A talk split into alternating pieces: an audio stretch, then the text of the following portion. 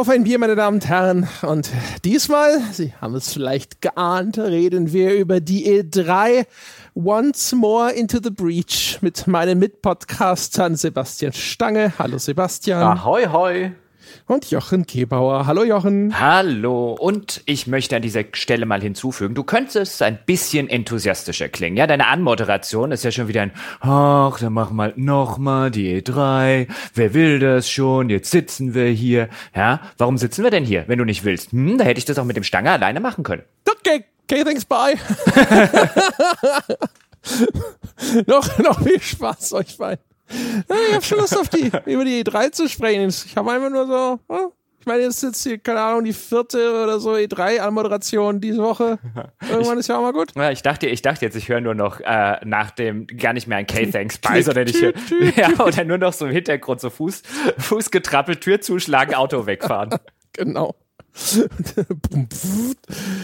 Das ist halt einfach nur Andres Gelassenheit als Veteran. Ja, er ist nicht mehr so aufgeregt wie die jungen, äh, die jungen Spieleredakteure und die Fans da draußen. Der hat ja schon Dutzende E3s erlebt. Den ficht das alles nicht mehr an. Ja, der ist ganz gelassen. Damals ja. hier mit dem Bollerwagen durch Los Angeles. Schon bald E3-Jubiläum, dann ist es die 20. Ja.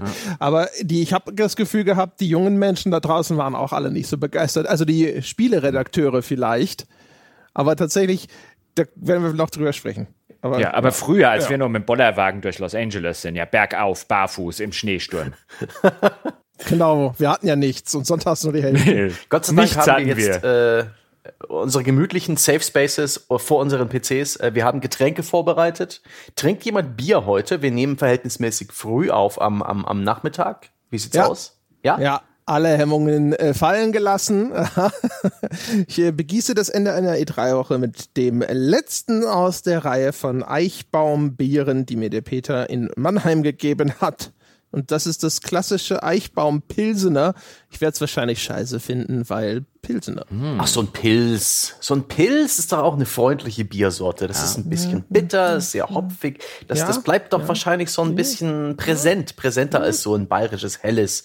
Und das ist doch auch manchmal eine nette Abwechslung. Ich mag das immer wieder. Das ist das, was, wo man bei uns in der Gegend hier, äh, Darmstadt und Umgebung sagt, Eichbaumpilz macht dumm. ich ich trinke das, das, äh, tatsächlich äh, ganz gerne. Das ist ein relativ herbes ähm, und das hat zumindest hier in der Gegend seinen schlechten Ruf, finde ich, ähm, nicht unbedingt verdient. Das ist jetzt kein kein, kein weltbewegendes Pilz, wie ich finde, oder so, aber ein sehr, sehr solides und ich trinke eher, eher gerne die, die etwas herberen, kräftigeren. Also ich trinke das immer mal ganz gerne. Ja, also vielleicht bin ich auch deswegen dumm geworden. Ich weiß es nicht. Ja, dumme Menschen erkennen ja nicht, dass sie dumm sind. Vielleicht, wenn man es nur oft genug trinkt, findet man es gut. Keine Ahnung. Ich bin ja eh, also Pilz insgesamt. Ich habe mit Pilz angefangen. Das war mal irgendwann war das das einzige, was ich überhaupt kannte an mhm. Bieren. Aber seitdem ich die anderen kenne, ich, ich, ich will halt was, was plörriges, was süffiges. was, was ich einfach reinkippen kann oder vielleicht diese schönen, markanten Hopfennoten eines Pale Ales, aber das, dieses etwas herbe ins Bittere. Nee, nee, nee. Kostet doch erstmal, ob es dir schmeckt. Und Jochen, um ein Bier zu dissen, gibt's auch immer den guten, äh, den guten Reim. Äh, wer Kinder schlägt und Frauen haut, der trinkt auch das, was zum Beispiel Eichhorn braut. Eichbaum. Eichbaum braut. Ist fantastisch. Geht immer. Kann man jeden direkt beleidigen und klingt währenddessen auch noch clever. Da kann man jede Brauerei einfügen, also auch für die Zuhörer da draußen. Top-Tipp. Geil, das ist wie so ein Multitool. Ja, ja voll der so Lifehack so vom Stange. Taschenmesser ja. des Bierdissens.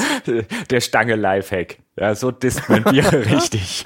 Das ist, das ist ein Social Hack, ja. Ich trinke ja kein Bier heute, aber ich trinke auch was Alkoholisches, denn zum Start, Sebastian hat es gesagt, wir nehmen relativ früh auf um 13.43 Uhr. Direkt nach der Aufnahme entschwinde ich auch auf dem Fahrrad zu einem Kumpel. Wir grillen heute Abend und werden uns ein oder zwei Flaschen Wein hinter die Binde kippen, wenn er die Kids ins Bett gebracht hat. Da freue ich mich schon drauf, aber damit ich nicht schon halbwegs angeheitert dort bin, insbesondere weil ich noch eine Dreiviertelstunde Fahrradfahrt vor mir habe, trinke ich doch einfach mal einen sauer gespritzten Apfelwein der, Brau äh, der Kälterei heißt das, ja, der Kälterei Krämer im Odenwald in Beerfurt nämlich ich trinke einen Bamble with Care. Das kann man im hessischen Raum auch mal machen. Die haben nämlich eine schöne Marktlücke gefunden. Ich weiß nicht, ob ich das jemals im Podcast erzählt habe. Vielleicht habe ich schon mal ein Bamble with Care getrunken. Denn das sind, ist Apfelwein aus Dosen in verschiedenen Apfelarten. Die haben also verschiedene Farbe. Ich habe hier den silbernen, das ist einfach der gespritzte, also mit Mineralwasser gespritzt, der sauer gespritzte, wie es heißt. Die haben noch einen puren, die haben noch einen mit Cola und so weiter. Und da Apfelwein oder ich glaube Wein generell nicht unter das Dosenpfand fällt, können die die Dosen halt einfach echt relativ günstig verkaufen, weil du diese 25 Cent Dosenpfand nicht hast. Oh. Und sind halt oh. unter jungen Leuten und so bei Sportveranstaltungen, wenn du halt jetzt Leute siehst, die nach Frankfurt ins Stadion fahren, wie viele davon mittlerweile Dosen Apfelwein und gerade diesen Bamble with Care in der Hand haben, weil den können sie halt einfach entsorgen. Ist natürlich nicht umweltfreundlich und so weiter, aber die haben echt eine Marktlücke entdeckt. Den habe ich an Weihnachten mit meinen Brüdern, haben wir das in Massen getrunken, das Zeug, vor allem den mit Cola, den in dieser weißen Dose. Die, die sind aber mit Cola? Ja. Nee, oh. weiße, ist weiß, oh doch, weißes Cola. Okay, ja, stimmt. Das ist Apfelwein mit Cola. Ja, das wird hier gerne mal. Ich kann mir sogar getrunken. vorstellen, dass das einigermaßen schmeckt. Das wird hier. Es ist erst ungewohnt und dann willst du einfach nichts mehr anderes. So, ah, so ein bisschen okay, wie Eichbaum. Okay. Du musst dich erst ein bisschen dumm trinken dran. Mhm. Und dann, wenn du aber erstmal im Flow bist, dann heißt es immer nur so, ey, komm hier, gibst du noch mal so ein Bämbel rüber hier? Ja. Und dann, dann nimmt, die, nimmt das alles seinen Lauf. Ja. Irgendwann bereut man es, aber nicht, nicht solange der, die, die Kette nicht unterbrochen wird. Aus Cola äh, aus Dosen verzerrter Cola Appleboy. Da werden ja, und mir die sogar Pferde so ein Stylo-Design. Mhm. Sieht irgendwie, ja, ja, es sieht so aus wie der, der, der, das, das Alkopop aus dem App Store. Okay. Also ich, ich putsche mich heute mit äh, alkoholfreien Drogen auf. Ich habe von der Brauerei, äh, Brauerei, von der Rösterei Leone in Holzkirchen einen äh, Massimiliano aufgebrüht und genieße ihn als äh, Milchkaffee. Äh, ganz hervorragend, schokoladig, nussig. Es ist, als würde ich in einer Hanuta beißen. So schmeckt der Kaffee. Sehr, sehr fein. Weil es noch zu früh ist und ich muss nachher noch ein bisschen äh, nüchtern sein. Wir, wir gehen angeln. Ich habe jetzt ja, ich bin Inhaber meiner, meines Fischereischeins, ne? Und das geht dann ich nachher muss direkt. beim Angeln nüchtern sein. Nein, ich also entschuldige die Bilder, die ich vom Angeln gesehen ich habe. Ich werde mich dann amtlich zulöten beim Angeln, aber eben erst dann. okay. Ist mein Vertrauen in das Angeln wiederhergestellt. Ja, ja, keine Sorge. Äh, Glaubst ja, du nicht etwa, dass die an den Teich oder an den See fahren, ja, um Fische dort rauszuholen? Das ist nur die Ausrede, um sich da auf einen Kasten Bier zu setzen und äh, Gib ihm zu spielen. Wir nehmen, grillen. wir nehmen vielleicht sogar einen kleinen Grill mit. Müssen wir mal gucken. da, da, da haben wir es doch. Der Fischereischein hat er gemacht. Der Bierdiplom hat er gemacht. Aber Kinder, nicht alles ist äh, Sonnenschein und Blütenpracht und gute Stimmung. Wir müssen auch ernste Themen ansprechen, beispielsweise die Dauerwerbeveranstaltung namens E3. Hm? Kommen wir doch mal hier zu Potte. Mhm. Und ich sage es bewusst nicht, das Jochen Trigger, Triggerwort. Ja, nee, nee, das lässt du auch schön bleiben. Der André hat es vorher in einem Facebook-Beitrag. Ja, da bin ich schon das auf Facebook ich. aus. Das warst das du war, Oh, Sebastian, war, ja. du Sack. Ja, ich dachte, es war André. Ja, schreibt er auch in die Facebook-Beiträge in Medias Res, weißt du, und ich so, oh, warum haben wir denn so viele Interaktionen drauf? Oh, warum sagen denn da die Leute der arme Jochen? Und dann lese ich das und dann, ja, ah, jetzt triggert er mich schon bei Facebook. Ist echt gemein von dir. Sehr gut. Ich ah. spiele Social Media halt wie eine Fiedel. Ja, ja wie Fidel Castro vielleicht. Ja. Ähm, oh wir, sollten aber, wir sollten aber den Disclaimer mal vorausschicken, bevor wir uns dann jetzt wirklich mal der E3 mhm. und den Spielethemen widmen. Denn wir haben ja schon, viele von Ihnen und von euch dort draußen werden es gehört haben, diese Woche schon die einzelnen E3-Tage mit den Neuankündigungen Revue passieren lassen in einem kostenlosen Podcast. Wer es nicht mitbekommen hat, die sind im kostenlosen Feed zu haben oder auch auf unserer Webseite unter gamespodcast.de. Dort kann man sich äh, dezidiert die Folge nochmal anhören, die sich dann eben beschäftigten mit den einzelnen Neuankündigungen, mit den Shows der Publisher, mit Ubisoft, mit Microsoft, mit Bethesda und Co. Deswegen werden wir in dieser Folge höchstwahrscheinlich weniger auf einzelne Spiele eingehen, als mehr uns die Zeit nehmen und die übergeordneten Trends uns angucken, die Messe als solche einordnen in ihrer Gesamtheit, bestimmt auch das ein oder andere konkrete Spiel besprechen, aber wenn Sie sich jetzt wundern, äh, warum haben Sie denn nichts dazu gesagt oder zu diesem Spiel, dann sehr wahrscheinlich, weil wir schon was dazu in dieser Folge gesagt haben und wir uns ja nicht wiederholen müssen. Die Folgen gibt's ja für jeden kostenlos anzuhören. So sieht's aus. Mhm. Kleiner Reminder, gamespodcast.de slash Tour, meine Damen und Herren. Wir gehen ab November auf Live-Tour, quer durch Deutschland, bis in den Januar 2020 hinein. Es klingt viel dramatischer, als es ist, aber lassen Sie sich das nicht entgehen. Es gibt noch Tickets. Ja, aber schlagen nicht, Sie nicht, jetzt zu. Ja, aber nicht mehr so viele. Also tatsächlich ja. nicht. Ja, ja, die gehen weg wie warme Semmeln. Ja, also äh, ich hoffe, eure Mütter haben schon viele gekauft. Ja. Ähm, zerbrecht all eure Vorstellungen, wie wir in real aussehen. Äh erlebt die Enttäuschung, unsere morschen Eiweißhüllen live auf einer Bühne sitzen zu sehen, die ihr fortan nicht mehr aus eurem Gehirn tilgen könnt.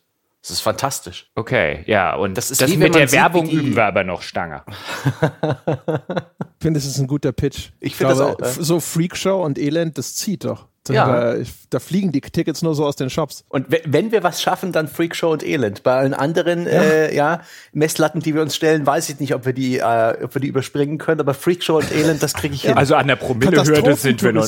Ja. Wäre das nicht was für Sie? An der Promillehürde sind wir auch noch nie gescheitert.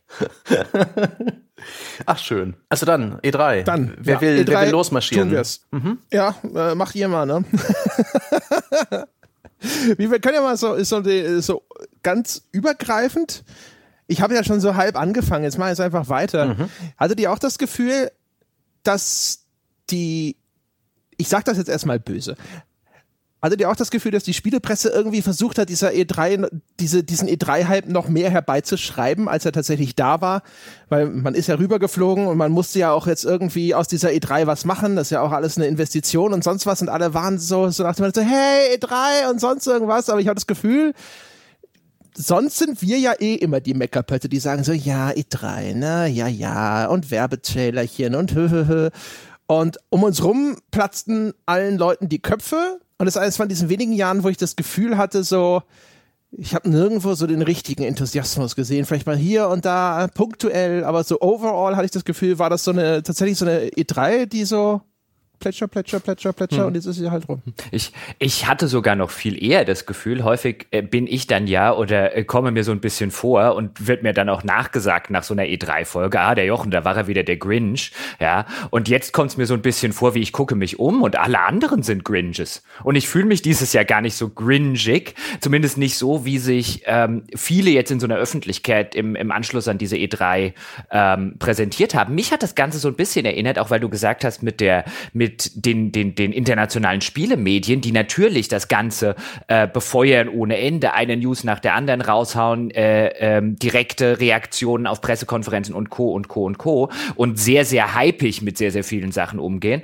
müssen die natürlich Reichweitengenerierung, haben wir schon häufig genug drüber geredet. Aber ich habe so ein bisschen den Eindruck, tatsächlich auch wie du gehabt, dass es in so einer Art luftleeren Raum oder luftleereren Raum äh, äh, halt als in den, in den vergangenen Jahren. Mich hat das total erinnert an die, an die Medien zur Fußball-Weltmeisterschaft äh, letztes Jahr, nachdem Deutschland ausgeschieden war. Das war so ein bisschen ein immer noch weiter, hey, ja, WM, WM, WM, wir haben jetzt die ganzen Spiele und wir haben uns eigentlich darauf vorbereitet, hier jetzt irgendwie vier Wochen oder sechs Wochen nur WM durchzunudeln, ja, und dann war Deutschland ausgeschieden und alle so, ja, oh, gibt's halt auch noch. Ja, genau, das ist ein schöner Vergleich. Da ist rum, ne? Oder Spiel um dritten Platz, juhu. Ja, äh, ich weiß auch nicht. Also, auch so die Kommentarspalten unter äh, den, den einschlägigen Vorstellungen von Spiel XY und so. Weiß auch nicht. Es war alles irgendwo sehr verhalten. Dabei mhm. war es jetzt nicht mal so eine kategorisch miese E3, weil zumindest ja, so, was so Trends angeht, ne, die Streaming-Dienste, die jetzt alle an den Start gerollt sind, die Flut an Abo-Diensten, bla bla bla, werden wir sicherlich noch drüber sprechen und so. Es gab schon einige Sachen, die durchaus interessant sind und die relativ fundamentale Umbrüche auch vielleicht ankündigen mhm. könnten. Also durchaus Themen von relativ hoher Relevanz. Aber wahrscheinlich, aber, ne, das ist, das wird ja auch immer ja, das ist ein Konzert des, des emotionalen Hochspielens von Veröffentlichungen von großen Franchises und da habe ich das Gefühl, das verfing dieses Jahr erstaunlich wenig. Es gab ja auch relativ wenig in der Hinsicht. Also ich meine, in der Regel funktioniert ja eine E3 dann und dann sind wir wieder so ein bisschen die Gringes, weil wir halt nicht diejenigen sind, die da sitzen und irgendwelche Render-Trailer bejubeln und irgendwelche zweiminütigen Gameplay-Schnipsel irgendeiner Neuankündigung und uns in, in, in schillerndsten Farben ausmalen, wie brillant und innovativ dieses Spiel sein könnte, weil wir ahnen, dass es es nicht mal die Hälfte von dem ist, was eben da dann in schillernden Halbtönen ausgemalt wird. Aber genau das fehlte ja dieses Jahr zu einem erheblichen Teil. Ich meine, du hattest kein Sony, das heißt sämtliche Sony Exclusives, ja, vielleicht eine, äh, ein Horizon Zero Dawn 2, von dem ich fest ausgehe mit einem Release nächstes Jahr auf der PS5 oder übernächstes Jahr, dass da eine Ankündigung gekommen wäre auf vielleicht einer normalen E3, keine Last of Us Geschichten, ja, überhaupt keine Sony Pressekonferenz, keine Sony Show, das fällt weg. Ubisoft ist offensichtlich auch in einer Art Übergangsjahr. Ich meine, Watch Dogs 3, dass das angekündigt werden würde, war ein schlecht gehütetes Geheimnis. Ansonsten war die große Überraschung irgendein Free-to-Play Rollerblades äh, äh, Spiel. Also auch da gab es keine riesengroße Neuüberraschung, keine neue Ankündigung, kein neues Assassin's Creed oder neues Far Cry oder sonst irgendwas in diese Richtung. Selbst die andere Neuankündigung, neues Rainbow Six, davon hat man so gut wie nichts, aber auch gar nichts aus einem kleinen Render-Trailer gesehen. Es gab also gar nicht mal so diese Spiele, die genau das auslösen, was du gerade beschrieben hast. Die gab es viel weniger. Und die, die das dann doch gemacht haben, also das meist geguckte Spiel, trailermäßig im Internet nach den aktuellen Statistiken, ist halt Cyberpunk. Und also das, das Spiel, das offensichtlich den meisten Hype generiert, hat halt auch nur in Anführungszeichen einen relativ kurzen äh, äh, Story-Trailer und Render-Trailer veröffentlicht. Am Ende natürlich dann mit Keanu Reeves und alle so, oh, Keanu Reeves. Ähm, marketingmäßig ganz clever, aber auch da fehlt halt so diese offensichtlich 45-minütige neue Gameplay-Präsentation, die es halt hinter den Kulissen für Journalisten vor Ort zu sehen gab. Die ist noch nicht nach draußen gelangt und ähm, auch das sorgt so, glaube ich, ein bisschen dafür, dass eben so dieses Wow, hier auf der E3 habe ich ja so richtig coole neue, ich bin total gehypt Feeling bei vielen dort draußen einfach fehlt, weil es gab diese diese, diese Spiele und diese Videos einfach nicht. Ja, ich habe auch das Gefühl, dass der Rattenfänger, ja, äh, dieses Jahr gar nicht so die tolle Melodie gespielt hat auf seiner Flöte, um uns zu verführen und ihm hinterherzulaufen, sondern er steht halt so da mit seiner Flöte und, und sagt halt, kommt jetzt hier, äh, muss ich jetzt wirklich spielen? Ihr wisst doch, worum es geht. Kommt jetzt alle mit. Ja, ähm, es fehlt der Hype. Es, es fehlen so ein bisschen diese Träumereien, diese Versprechen, diese Peter Molyneux-Momente, ähm, die einen so ein bisschen zum Spinnen anregen, äh, die einem ein bisschen mehr versprechen, als man eigentlich bekommt. Oder ja, auch die. Gut, Gott sei Dank. Ja, ich mochte das. Ich mochte das. Auch sowas wie damals bei Kinect, dieses Project Milo von Molyneux, diese, diese komplette Bullshit. Herrlich. Das ist doch das Geilste bei der E3. Oder damals, als uns Sony halt alle Träume und Wünsche versprochen hat mit Shenmue Shenmue 3 und mit dem Final Fantasy 7 Remake und dann auch, kommt auch noch The Last Guardian, was tot geglaubt war. Solche Sachen. Das ist, äh, das ist fantastisch. So, so, so Fanwünsche erfüllen, dann auch wie das Shadow of the Colossus Remake. Und das fehlte dieses Jahr ein bisschen. Auch wenn diese, die Realität dann oftmals eher mäßig ist. Ja gut, jetzt das ist ja was anderes als eine, als eine, äh, ich sag jetzt mal Präsentation von Peter Molyneux, wo am Ende nicht mal halb das Spiel rauskommt, was er versprochen hat und, und einen, einen Last Guardian zum Beispiel. Das Remake. Aber ich stimme dir zu, letzteres fehlte, wie gesagt, kein Sony. Und auch viele andere Publisher hatten einfach nichts. Ich meine, was hat Warner mhm. Brothers angekündigt? Haben die das neue Rocksteady-Spiel angekündigt? Nein, die haben einfach mal nichts. Ich glaube, Lego Star Wars angekündigt. Hat Richtig. irgendwie Cap Capcom mit irgendwas um die Ecke zum Beispiel? Nö, auch nicht. Also gerade auch diese mittelgroßen Publisher hatten mhm. gefühlt gar nichts im Gepäck, bis auf ganz, ganz wenige Ausnahmen so dass unterm Strich eine E3 bleibt mit sehr wenigen echten Neuankündigungen, quasi fast keiner, die man vorher nicht schon gewusst hat, keinerlei Überraschungen und einem sehr, sehr mickrigen, in der Zahl der großen AAA-Spiele, sehr, sehr mickrigen Line-Up, das auch noch in der überwältigenden Zahl dann irgendwann 2020 erscheint, also auch sehr wenig irgendwie Neuankündigungen wie in den vergangenen Jahren. Hier ist die Neuankündigung, mhm. im Herbst erscheint es übrigens. Ähm, sehr wenige dieser großen Dinge, die wir jetzt auf der E3 gesehen haben, erscheinen tatsächlich tatsächlich auch noch dieses Jahr, was natürlich für den Hype auch noch eine gewisse Rolle spielt, wenn man sagt, das ist nicht noch ein Jahr weg oder ein Dreivierteljahr weg, sondern das kann ich in drei Monaten schon spielen.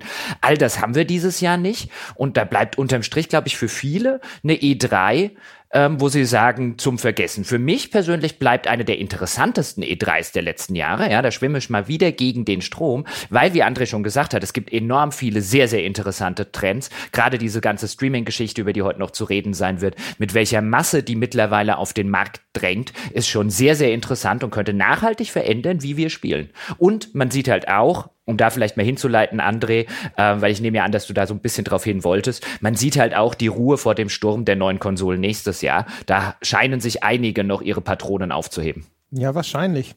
Ich habe mal zusammengeschrieben, ich hoffe, es ist kein Anspruch auf Vollständigkeit, was wie denn der Spieleherbst dann diesen Jahres aussieht, ja, so Richtung Weihnachtsgeschäft und das ist Gears of War 5, 10. September, Borderlands 3, 13. September, das Remake von Link's Awakening, 20.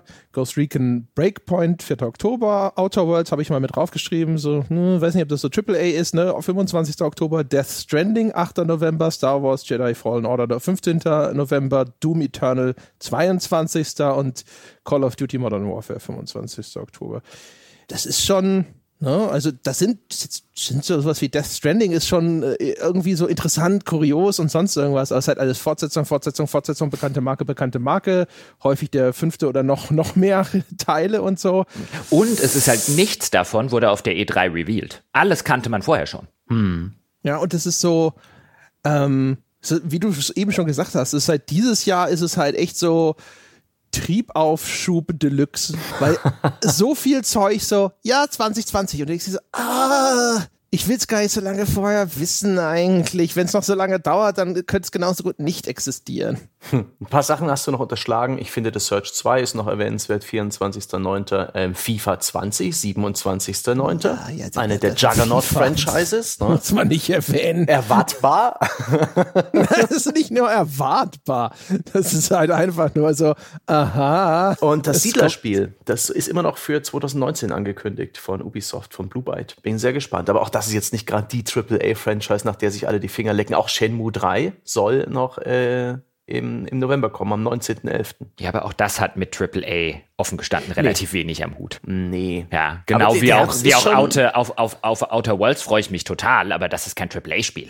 Das hat, wird, hat auch nie im Leben ein AAA-Budget gehabt. Also insofern kann man sich da legitimerweise drauf freuen. Aber es ging ja so ein bisschen darum, was wurde auf der E3 jetzt an AAA-Spielen angekündigt und für diesen Herbst. Ich weiß, ich war in der Liste eine Sache dabei, die man vorher nicht gekannt hat. Ich glaube nicht. Ein paar Tage vor der E3 haben sie halt den, den Reveal von Call of Duty von dem neuen gemacht, aber das mhm. ist ein, ein Remaster Remaster, nee, Remaster nicht, ein Reboot von, vom alten Modern Warfare sozusagen gewesen sein soll. Auch das haben die Spatzen ja schon von den Dächern gepfiffen. Also ich glaube halt einfach so dieser, dieser Wow-Moment, weißt du, so dieses, ähm, wie bei, wie bei einer E3, keine Ahnung, Ubisoft revealed hier jetzt mal Beyond Good and Evil 2 oder so, ja, ähm, und zeigt tatsächlich irgendwie was davon. Sowas hat halt komplett gefehlt dieses Jahr und ich glaube, das hat halt, ist halt für den, für den Beobachter, der die E3 verfolgt, im Sinne von einem Hype mich, zeigt mir coole neue Spiele, auf die ich mich mhm. Freuen kann, ähm, wahrscheinlich zu einer uninteressanten E3 gemacht, aber da ich halt überhaupt nicht zu der Sorte Publikum gehöre, will gar nicht sagen, dass die keine Legitimation besitzt oder so, ich ticke da halt einfach aus beruflichem Interesse wahrscheinlich einfach anders. Da ich dazu nicht besitze, war das für mich eine ungewöhnlich interessante E3, weil man sich dann auf die Dinge konzentrieren konnte, die ich eh viel spannender finde als nichtssagende Trailer, nämlich die ganzen Entwicklungen und so weiter, die damit immer einhergehen und die halt häufig hinten runterfallen, ja, wenn in der in der breiten Öffentlichkeit, ja, wenn das Auge Saurons nur auf die große neue Ankündigung guckt ähm, und auf die, was weiß ich, drei Minuten äh, äh, äh halbe Gameplay-Szenen, die sie begleiten. Wenn überhaupt. Ja, und, und wie gesagt, dass diese Masse an Render-Trailern, also keine richtigen oder wenigstens zusammengefakten Spielszenen. Das heißt also, selbst die Sachen, die neu angekündigt wurden, die durchaus interessant sein könnten, wie ein neues Spiel von den Arcane Studios oder sowas, aber solange du halt nichts davon siehst und teilweise sind sogar die Informationen so dürftig, dass du dir Schwierigkeiten, dass du Schwierigkeiten hast, dir darunter vorzustellen, was das hinterher überhaupt werden soll, naja, ne, das ist halt dann auch einfach zu wenig, um irgendeine Art von Enthusiasmus irgendwie aufbranden zu lassen. Was ich Ma ganz interessant fand, ist, dass, das, dass dann die ganz wenigen, die ein bisschen was Konkreteres gezeigt haben oder sowas, dadurch halt teilweise dann unglaublich hochgepumpt wurden. Also Cyberpunk, ne, das jetzt zum zweiten Mal eine lange Demo gezeigt hat, die jetzt vorerst nur Leute äh, von der Presse vor Ort sehen konnten. Und diese Demo, die dann in unterschiedlichsten Detailgraden nacherzählt wird. Das hatten wir im letzten Jahr im Grunde genommen schon mal. Da war auch erstmal nur hinter Closed Doors und dann zur Gamescom wurde es dann irgendwann öffentlich. Und da sieht man halt so, dadurch, dass das insgesamt eine gewisse Dürreperiode da war, ne, an den wenigen mhm. Wasserlöchern, da standen sie dann aber alle und. Ähm, was du gerade noch gesagt hattest zu der Tatsache, dass eben sehr wenig Gameplay gezeigt wurde im Rahmen dieser ganzen Presseshows und de des E3-Outputs für die Öffentlichkeit. A, eine These, die auch im, im, Netz geäußert wurde, ist das die Angst vom Downgrade-Gate? Ist das die Angst vom Shitstorm, wenn man jetzt Dinge zeigt, die sich vielleicht im finalen Spiel als nicht ganz so brillant entpuppen, die vielleicht noch geändert werden, weil Spiele verändern sich halt in den Monaten zwischen einer E3 Vertical Slice Demo und dem fertigen Release? Oder woran könnte das liegen? Weiß ich nicht. Also, ob die Spieleindustrie ausgerechnet diese Lektion gelernt hat, dass man Erwartungen nicht zu sehr in die falsche Richtung Oder war das Zeug alles noch nicht so weit, weil sie eben so viel angekündigt haben, was noch äh, ordentlich reifen und gedeihen muss, weil es erst 2020 kommt, hatten sie vielleicht bei den meisten Spielen gar nichts so richtig Cooles zu zeigen. Ich würde eher auf Letzteres mhm. tippen, mhm. ehrlich gesagt. Also bei sowas wie äh, hier Rainbow Six Quarantine und sonst irgendwas ist ja auch irgendwie unklar, ne? in welchem Stadium, in welch, welchen Status hat das eigentlich, die Entwicklung. Und wie Jochen ja schon angedeutet hat, wenn jetzt tatsächlich im nächsten Jahr offensichtlich eine neue Konsolengeneration vielleicht, hoffentlich, möglicherweise in den Startlöchern steht, das werden halt viele von diesen Brückentiteln sein, die dann so irgendwie schon für die nächste Konsolengeneration entwickelt werden, aber erscheinen dann trotzdem alle noch für die äh, aktuelle und vielleicht ist es halt so ein Ding, wo man jetzt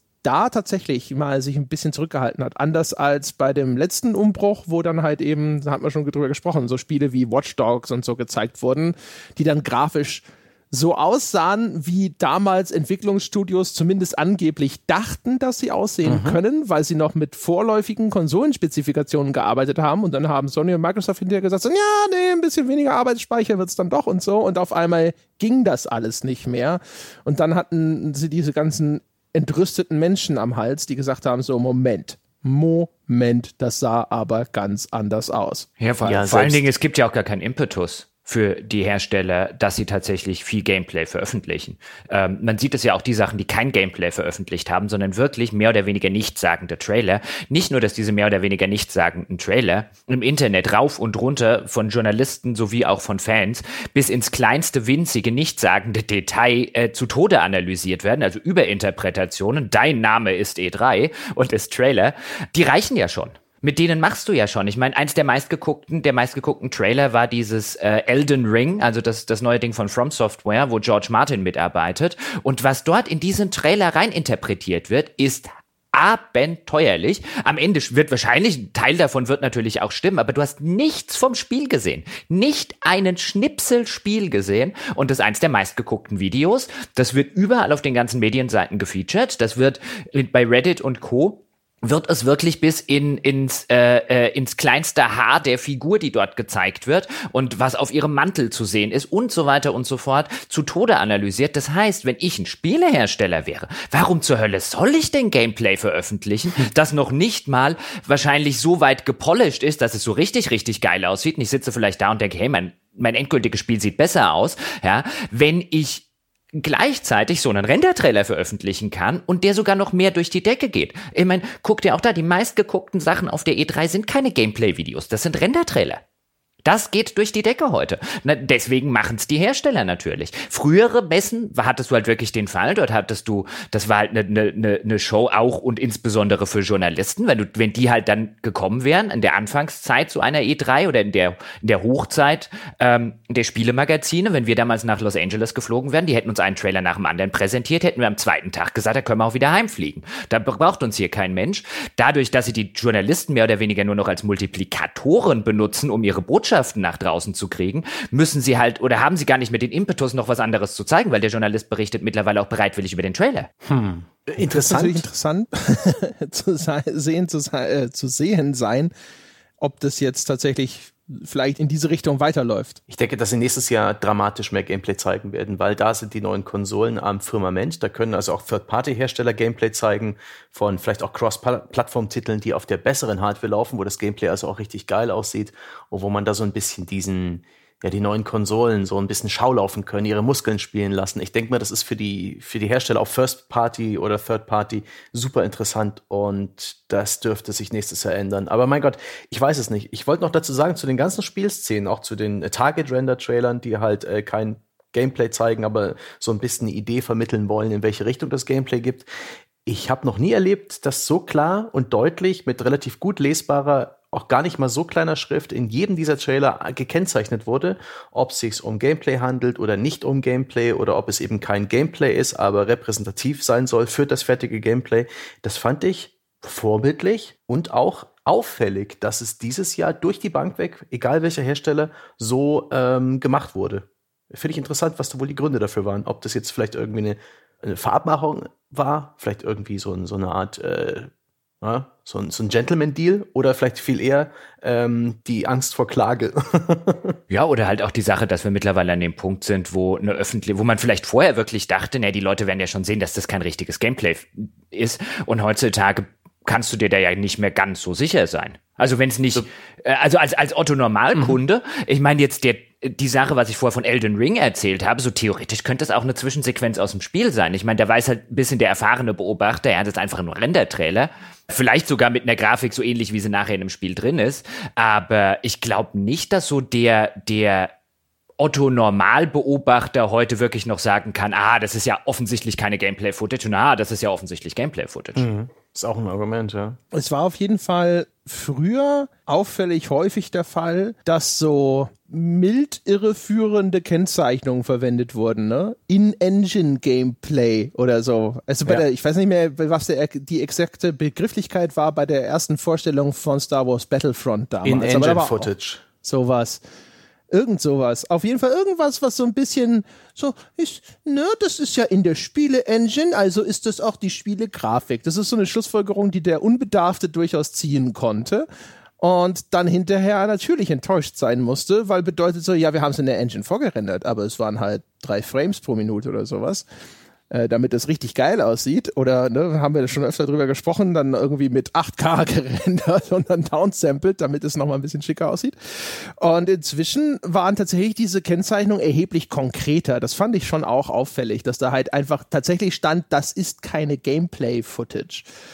Vielleicht tatsächlich, also ich vermute bei sowas immer irgendeine Form von Druck von außen, dass mhm. irgendwie, ne, entweder so Verbraucherschutz oder sonst wo in irgendeinem großen wichtigen Markt mal gesagt hat, so, wenn ihr das so weitermacht, dann wissen wir aber nicht, ob wir das so gut finden. Ist ja schön, dass diese Zeit anscheinend auch ein bisschen rum ist, wo dann ein paar Jahre lang hast du ja wirklich dann, wenn Gameplay-Footage gezeigt wurde, hattest du dann ja auch immer Actual Gameplay-Footage oder sowas mhm. ähnliches dort stehen. Und das waren die Spiele, die das gemacht haben. Ich weiß noch, das erste Watch Dogs hat das gemacht. Da bin ich mir fast hundertprozentig sicher. Ähm, und ich damals große Preview dazu gemacht habe oder sogar zwei große Previews noch für IDG damals.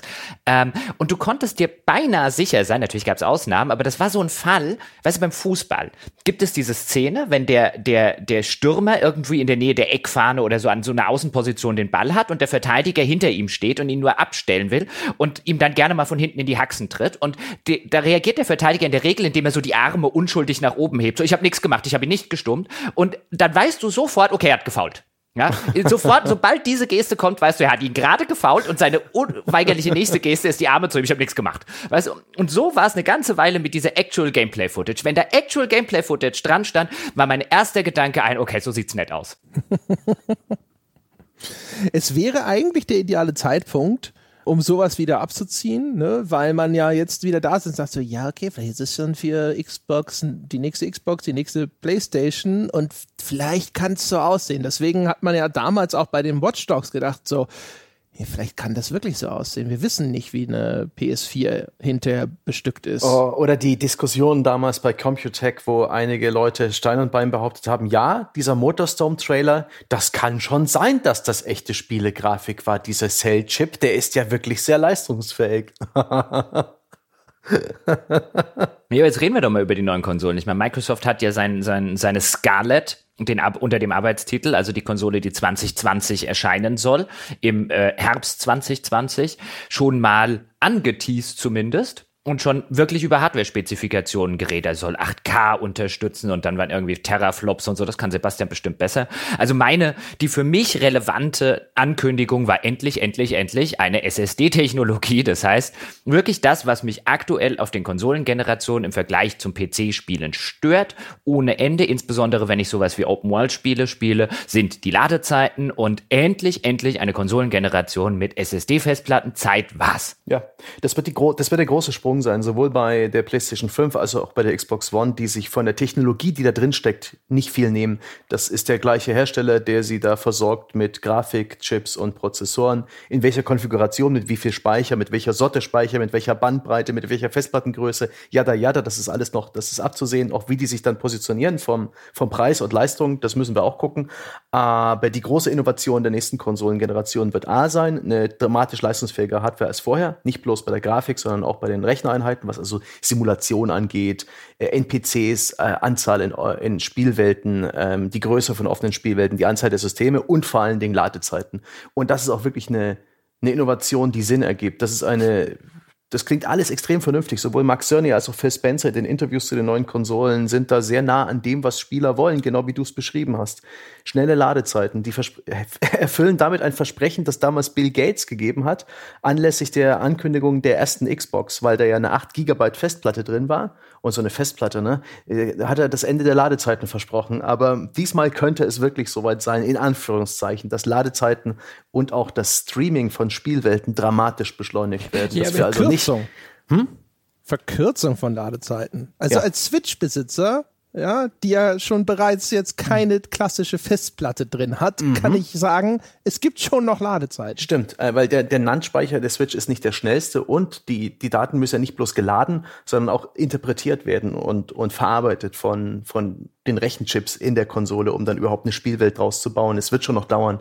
Aber sowas wie diese minutenlange Ladezeiten bei dem Red Dead Redemption 2 oder bei dem GTA 5, dieses ewige Warten, das hat sehr viel damit zu tun, dass große Datenmengen äh, geschaufelt werden müssen, verarbeitet werden müssen. Und da, da kann eine SSD-Technik definitiv helfen und darauf bin ich am meisten gespannt. Die kann nicht das nur helfen, die wird das um 80 Prozent ja. schlicht und ergreifend reduzieren. Also sie wird nicht dafür sorgen, dass du bei sowas keine Ladezeit mehr hast. Also wenn du eine Open World hast und ich habe es jetzt auch gerade gesehen, ähm, die die Unterstützerinnen und Unterstützer unter den Hörern dort draußen werden es wahrscheinlich auch kommende Woche hören. Ich habe nämlich noch mal in Horizon Zero Dawn reingespielt und bin hängen geblieben. Die Gründe dazu gibt's nächste Woche. Aber die Ladezeiten sind das einzige, was mich wirklich nerven in dem Spiel, mhm. weil wenn du halt natürlich, wenn du von einem Ende dieser offenen Welt zu einem anderen schnell reisen möchtest, und teilweise willst du das in dem Spiel halt, dann dauert das schon mal eine Minute, 90 Sekunden und dann mhm. sitzt du halt davor mit dem Controller in der Hand und starrst diesen Ladebildschirm an. Ähm, und das geht einem auf Dauer auf die Nerven, aber das wird sich nicht vermeiden lassen, zumindest beim jetzigen Stand der Technik, dass du Ladezeit hast,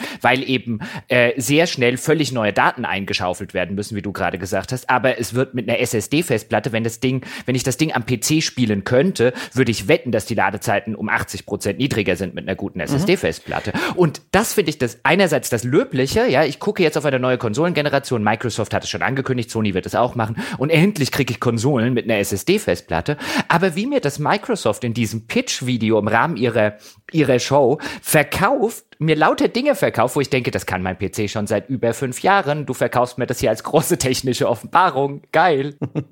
Also Sony hat ja schon äh, identische äh, Claims gemacht. Also auch die SSD-Geschichte, da gibt's auch eine, eine Technik-Demo, die inzwischen als Handyvideo im Netz gelandet ist, wo sie die Spielwelt von äh, dem Spider-Man Open World Spiel, was du auch ganz gern mochtest, auf der PS4 zeigen und da auch erklären, dass die Geschwindigkeit, mit der man sich da in der PS4-Version durch die Stadt schwingt, ähm, begrenzt ist durch die Geschwindigkeit, mit der man die Stadt nachladen kann, also mit der man diese Spielwelt streamen kann und haben da als Technikvergleich mal gezeigt, wie schnell das mit der neuen PS5 gehen wird. Ähm, und da bewegt man sich halt rasend schnell. Die lassen die Kamera einfach nur rasend schnell durch die Straßen sausen und um zu zeigen, was dadurch eigentlich möglich wäre. Also man könnte eine derart detaillierte Spielwelt dann praktisch mit einem Jet durchfliegen, ohne dass die Konsole ins Straucheln käme. Und das finde ich eine sehr spannende Ansage. Das sind natürlich alles Versprechen. Ich bin sehr gespannt, wie das in, in der Realität dann aussehen wird und wie sich das Kleine anfühlen Zwischenfrage, wird. Mhm. wenn ich darf. Mhm. Aber wie sieht's denn aus? wenn ich jetzt dann aber davon ausgehe, dass gleichzeitig diese Spielwelten ne, aufwendigere Texturen, mehr Polygone, bla bla bla. Also es wird sich nichts daran ändern, mhm. Dass der Hersteller am Ende da sitzt und sagt, die Ladezeiten sieht man nicht auf einem Screenshot, sieht man nicht in meinem Werbevideo. Mhm. Genauso wie 60 Frames oder sonst irgendwas. Im Zweifelsfalle maximale grafische Opulenz, Rest nachrangig, weil das ist das, womit du tatsächlich hinterher rausgehst. Sitzen wir hinterher da und haben trotzdem trotzdem genau die gleichen Ladezeiten? Glaube ich nicht, weil du hast ja inzwischen diese diminishing returns, also diesen oh, gering, verringerte Ertrag, glaube ich, ist die deutsche Übersetzung. Äh, die Tatsache, dass du du kannst die Polygone verdoppeln, weil wenn du ohnehin schon viele Polygone hast, wie bei der aktuellen PS4-Grafik, die finde ich ordentlich aussieht, dann ist der Unterschied gar nicht mal so groß, den du sichtbar wahrnimmst. Ich denke, das ist meine Theorie, dass die neuen Konsolen vor allen Dingen beim Post-Processing äh, sehr viele Dinge anders machen. Das heißt, die Berechnung, die Berechnung von Licht, die Kantenglättung, äh, solche Effekte, Schatten, die werden dramatisch feiner aussehen und besser und stimmungsvoller und das ist nichts, was ähm, unbedingt große Datenmengen verursacht. Ja, vor Andererseits allem nicht, klar, wenn sie so auf 4K gehen und so. Ja, aber vor, äh, du, du siehst ja den, der, der Unterschied ist ja de facto, also ich glaube, du redest, wir reden über zwei verschiedene Paar Schuhe, so selbst mit meinem technischen Laienverstand. Aber wenn ich jetzt eben in so einem Open-World-Spiel wie auch Sebastian Red Dead Redemption und so geschildert habe, das Problem ist nicht, wie hoch aufgelöst die Texturen sind, was die Ladezeiten angeht, wenn ich von einem auf einen anderen Ort zum Beispiel schnell reisen will oder wenn ich in das Spiel rein will, sondern das ist eine, eine, eine Flut an Daten, die halt in dem Moment auf, auf Schnelle eingelesen werden muss und nicht im Hintergrund langsam aber sicher nachgeladen werden können, wie wenn ich eben durch eine Welt laufe, äh, äh, die du nicht vermeiden können wirst. Die werden natürlich, je größer das Spiel wird, größer, aber du siehst ja de facto, ja, wenn ich hier jetzt nicht in 4K, aber mit meinem neuen Rechner und der neuen Grafikkarte einen Anthem in 2000er Auflösung spiele, das ist ruckzuck, das ist in wenigen Sekunden geladen. Auf der Playstation dauert das nicht mal, äh, also auf 1080p dauert das erheblich, erheblich länger. Also siehst du jetzt schon am PC, wenn du eine gute SSD-Festplatte hast, stand jetzt den Unterschied zu einer guten SSD-Festplatte und einer Nicht-SSD-Festplatte. Also alleine durch die SSD-Platte, egal, natürlich, wenn die Grafik auch immer noch opulenter wird, wird es dann auch wieder äh, wahrscheinlich bisschen weniger werden, aber allein dadurch, ich kann mir nicht vorstellen, dass wir noch jemals die Ladezeiten auf Konsolen haben, die wir jetzt ja. haben. Nicht mal ansatzweise. Zumal die Ansage von Sony zumindest ist, Microsoft, Microsoft hat es nicht implizit angedeutet, aber ich nehme an, dass sie eine ähnliche Technologie benutzen, die SSDs in den neuen Konsolen schneller sind als das, was derzeit am PC möglich ist. Der Sony Mark hat's gesagt, der Architekt der nächsten ja, ja. PlayStation. Ja, ja, ja, ja, ja, ja, ja, ja, ja, ja, klar. Ich glaube denen das. ich ähm, nicht. Ich nehme also, an. Nur noch mal ganz kurz. Also ich bin ja selber nicht so supi in Hardware drin und mhm. so. Aber nehmen wir mal an, sie würden jetzt irgendwie viel so auf, keine Ahnung, Glaubst du überhaupt und äh, natives 4K mit der nächsten Konsolengeneration? Ja. ja, nein, ja. ja. So, das heißt also jetzt, ne, das heißt, du hast ja dann erstmal einen deutlichen Sprung sicherlich auch in der Datenmenge. Ja. Und dann würde ich mir ja schon die Frage stellen, also sind die Festplatten um einen solchen Faktor schneller, dass das dann dass ja. alles wirklich komplett aufwiegt? Okay. Ja. Und die zweite Sache ist, wie groß sind dann diese Festplatten? Weil das ist eine dann, gute Frage. Dann hat ein Spiel in Zukunft 100 GB oder sowas. Und dann hast du aber diese SSD, weil die Konsolenhersteller ja gerne sparen müssen und die hat halt 500 MB. Ja, Witziges aber Detail. wieso? Ich, ich, ich, nee, ich will was anderes fragen. Ich weiß nämlich nicht genau gerade, wo André herkommt mit der Frage, weil du hast ja jetzt schon, ich kann ja jetzt auf dem PC mit einer ganz normalen SSD, die du auch hast, kann ich ja nativ 4K spielen, manche Spiele. Der Problem ist ja, ja nicht die, die Festplatte. Ja keine 4K-Assets. Das ist ja noch Current-Gen-Technologie. Das ist, das Spiel ist ja noch für die jetzige Technologie ähm, quasi gebaut. Okay, André, ich denke, die Spiele werden schon ein bisschen größer werden, weil sie äh, komplexere Modelle beispielsweise einbauen können, weil sie die Texturdetails noch ein bisschen hochschrauben können. Es gibt ja beispielsweise manchmal für PC-Spiele diese Ultimate Texture Packs, die nochmal Texturen äh, den Spielen hinzufügen. Die sind manchmal 20 Gigabyte groß oder 12 Gigabyte. Da, da merkt man so, das ist so der Unterschied, den, den 4K machen.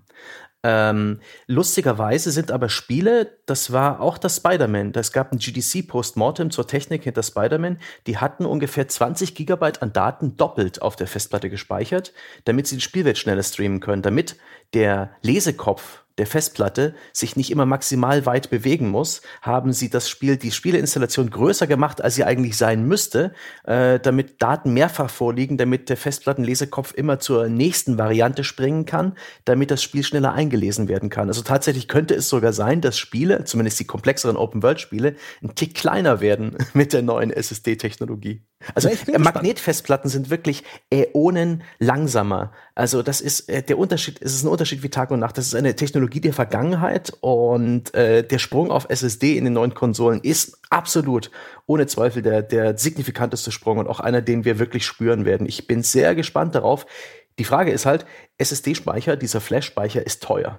Und wenn Sie dann auch noch versprechen, dass der richtig schnell sein soll, schneller als alles, was aktuell auf dem PC geht, ich nehme an, Sie meinen damit die PCI Express äh, Version 4 Geschichte, die jetzt auch dann erst im Juli auf dem Markt jetzt sein wird. Glaubt denen doch nicht, es, es wird nicht eine 400 oder 500 Euro oder Dollar Konsole wird nicht eine Technik haben, die besser ist als alles, was Wieso auf dem PC die Schnittstelle, geht. Die Schnittstelle das kostet doch kein Geld. Das, das geht doch wirklich bloß und um Und warum sollte das dann keiner auf dem PC noch besser machen?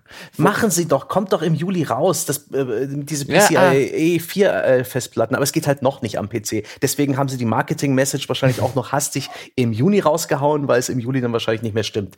Jedenfalls, wie viel von dieser SSD verbauen sie? Und wird das dann immer noch user-upgradable sein? Aktuell kann man in die Konsolen bei der Xbox mittels USB, bei der PlayStation kann man sie tatsächlich mit dem kleinen Träger rausziehen und reinschieben, neue Festplatten verbauen. Kann man sich einfach eine Notebook-Festplatte kaufen, SSD oder normale Festplatte und sie praktisch upgraden. Was ein cooles Feature ist, angesichts der Tatsache auch, dass äh, Spiele immer größer werden. Aber jetzt mit dieser neumodischen Festplatte, die angeblich auch noch irgendwie ganz besonders schnell sein soll, ich kann mir nicht vorstellen, dass man diese ohne weiteres ähm, ersetzen kann. Ist ja auch und was, was glaube ich Das macht ja keiner. Gespannt. Also das macht ja, das macht ja wahrscheinlich nicht mal ein Prozent der, der PlayStation oder Xbox-Nutzer. Deswegen wird das für die nicht im, im Fokus stehen, dass man das kann. Aber dann ist halt die Frage, wie groß machen sie die? Dann muss, muss man ja mindestens eine Terabyte Festplatte haben, in, um bei einer aktuellen Konsole in irgendeiner Form ein paar Spiele drauf zu bekommen. Aber jetzt guck mal, wie teuer eine Terabyte SSD ist selbst so eine SATA-SSD, die zu den langsameren gehört, kostet da ein Terabyte immer noch so 150 wieso brauche ich Euro denn, Minimum. Wieso brauche ich denn eine Terabyte? Also du denkst schon wieder sehr, sehr groß. Wenn ich jetzt denke, ein aktuelles Spiel, keine Ahnung, wenn ich habe mir jetzt ein Days Gone zum Beispiel runtergeladen mhm. auf der Playstation, das waren jetzt irgendwie so, glaube ich, 50 Gig. So, 50 Gig und ich sage jetzt mal, da reichen ja zum Beispiel schon mal ein halbes Terabyte. Dann kann ich zehnmal Days Gone installieren. Da würde ich jetzt wahrscheinlich als Konsolenhersteller sagen, naja, wenn, wenn er zehn Spiele installiert hat, muss er halt irgendwann mal eins wieder deinstallieren. Ja, aber die PlayStation Pro und die Xbox One X haben halt ein Terabyte. Die können doch nicht bei den nächsten Konsolen sagen, hier halb, äh, halbes Terabyte für die neuen. Die müssen mindestens eins an den Start bringen, sonst wirkt das wie ein, ein Qualitätsverlust. Hier bekommen wir weniger. Die Zahl muss, die Zahl muss wachsen die Zahl kann nicht plötzlich sinken. Weiß nicht, ob das wirklich so, ob das, das ich glaube, du siehst das aus einer, aus einer, aus einer Position, wie wirklich die, die ein, ein sehr geringer Prozentsatz ihrer Kunden. Also auch das mit dem kann man es austauschen und so weiter. Mhm. Du siehst es halt aus der Sicht eines, eines Enthusiasten und eines Kenners und eines auch teilweise mit Hardware-Auskenners. Das ist nicht das Zielpublikum von Sony und Microsoft. Jedenfalls, worauf ich hin will, ich, ich denke, es gibt vielleicht immer noch eine Magnetfestplatte in der Konsole und dass dieser SSD-Speicher so als eine Art riesengroßer Cache fungiert, in den Spieler einmal reingeladen werden und äh, wo dann vielleicht auch drei, vier Spiele gleichzeitig Platz haben. Oh, ist so schön, jetzt auch noch so äh, Speichermanagement ja. auf Konsole. Ja. Was jongliere ich denn jetzt mal das auf muss, den Das machst du nicht manuell. Das passiert bloß, wenn du ein Spiel äh, startest, das noch nicht auf diesem Cache ist, dann sagt das Spiel, oh, hallo, sorry, muss mich kurz eine Minute lang in den Cache laden, danach hörst du nie wieder von mir. Das, daran glaube ich ziemlich fest. Aber das ist nur meine Theorie. Aber dann hast du die Ladezeiten doch wieder. Das wäre eine einmalige Ladezeit beim allerersten Start des Spiels. Leute, ich glaube, wir müssen weg. Ich, Leute, ja, ich glaube, wir, wir, müssen mal wieder weg von dem Technikkram. Ich glaube, die meisten Menschen da draußen, ich glaube, wird wieder welche geben, die das total spannend finden, aber ich glaube, die meisten Menschen da draußen, denen reicht es zu wissen, dass sehr wahrscheinlich in der nächsten Konsolengeneration die Ladezeiten sehr erheblich kürzer werden. Oh, unterschätzt unsere Zuhörer nicht. Da, also wenn, auf, möglich, dass ich da in einer völlig falschen Blase sitze, aber ich glaube, das interessiert einen Großteil der Leute auch in technischen Details. Ha, nee, aber nee. gut. Das äh, interessiert ein paar Leute, die natürlich dann im Forum jetzt schreiben werden, da hätte der Jochen, da hat er die Diskussion aber abgewürgt, aber ich würde tippen, ein Großteil der Leute sitzt da, Gott sei Dank, redet bitte über was Interessantes. Locker 20 Prozent, die hier den Daumen heben auf meiner Seite.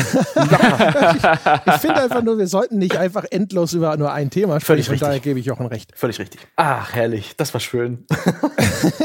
ich bin echt gespannt. Also für mich sind da noch so viele Fragezeichen, aber na gut. Ja, reden wir über Streaming und äh, Abosysteme. Weil das war ja wirklich wahrscheinlich der größte oder zumindest auf jeden Fall der auffälligste und sichtbarste Trend der gesamten Messe. Also zum einen, dass die Streaming-Systeme aus, der, aus dem Busch gekrochen kamen. Äh, Google Stadia hatte im Vorfeld der E3 mhm. schon seine große Veranstaltung. Dann kam Microsoft mit seiner X-Cloud, die tatsächlich sogar früher startet als Stadia. Das ist so das eine, diese Streaming-Dinger. Aber dazu hattet ihr zwei ja schon mal eine eigene Folge gemacht. Deswegen vielleicht verknüpfen wir es damit, dass eben jetzt auch die letzten Nachzügler äh, ein Abosystem anbieten, namentlich mhm. vor allem Ubisoft, die jetzt auch mit Uplay Plus um die Ecke gekommen sind. Und das Interessante daran finde ich zumindest, oder die Frage, die sich sofort aufdrängt, ist halt so, okay, wenn jetzt jeder irgendein Abosystem auf den Markt bringt, ist das nicht etwas, wo wir die gleiche Situation haben wie damals zur Hochzeit der Online-Rollenspiele, der MMOs, dass ein WoW existieren wird irgendwo, das halt mhm. halt sehr viele Abonnenten bindet und alle ringsherum sitzen da und naja, ne, straucheln, sind so guter dritter, vierter, fünfter Platz und sonstige Geschichten. Ist vielleicht vom Betreiben her nicht so kompliziert, kann man trotzdem weiter online lassen, aber wie viel Raum ist für all diese Entertainment-Abos, das ja weit über Computerspiele hm. hinausgeht, hm. Netflix glaub, und sonst was. Das ist, das ist, glaube ich, der relevante Punkt ist. Das wird mir derzeit vielfach in der Diskussion, sowohl innerhalb als auch außerhalb der, der Spielebubble, zu ähm, sehr auf immer, immer irgendwie eine Industrie bezogen. Ich habe heute auch einen Artikel bei Spiegel Online gelesen, die hat auch so ein bisschen ähm, von vor Ort berichten, jetzt der, der Siegeszug oder der, die, die, die Hochzeit der, der Abo-Dienste Beginnt jetzt und alle machen so diese Game Pass-Modelle, einmal monatlich zahlen, auf alle Spiele zugreifen können.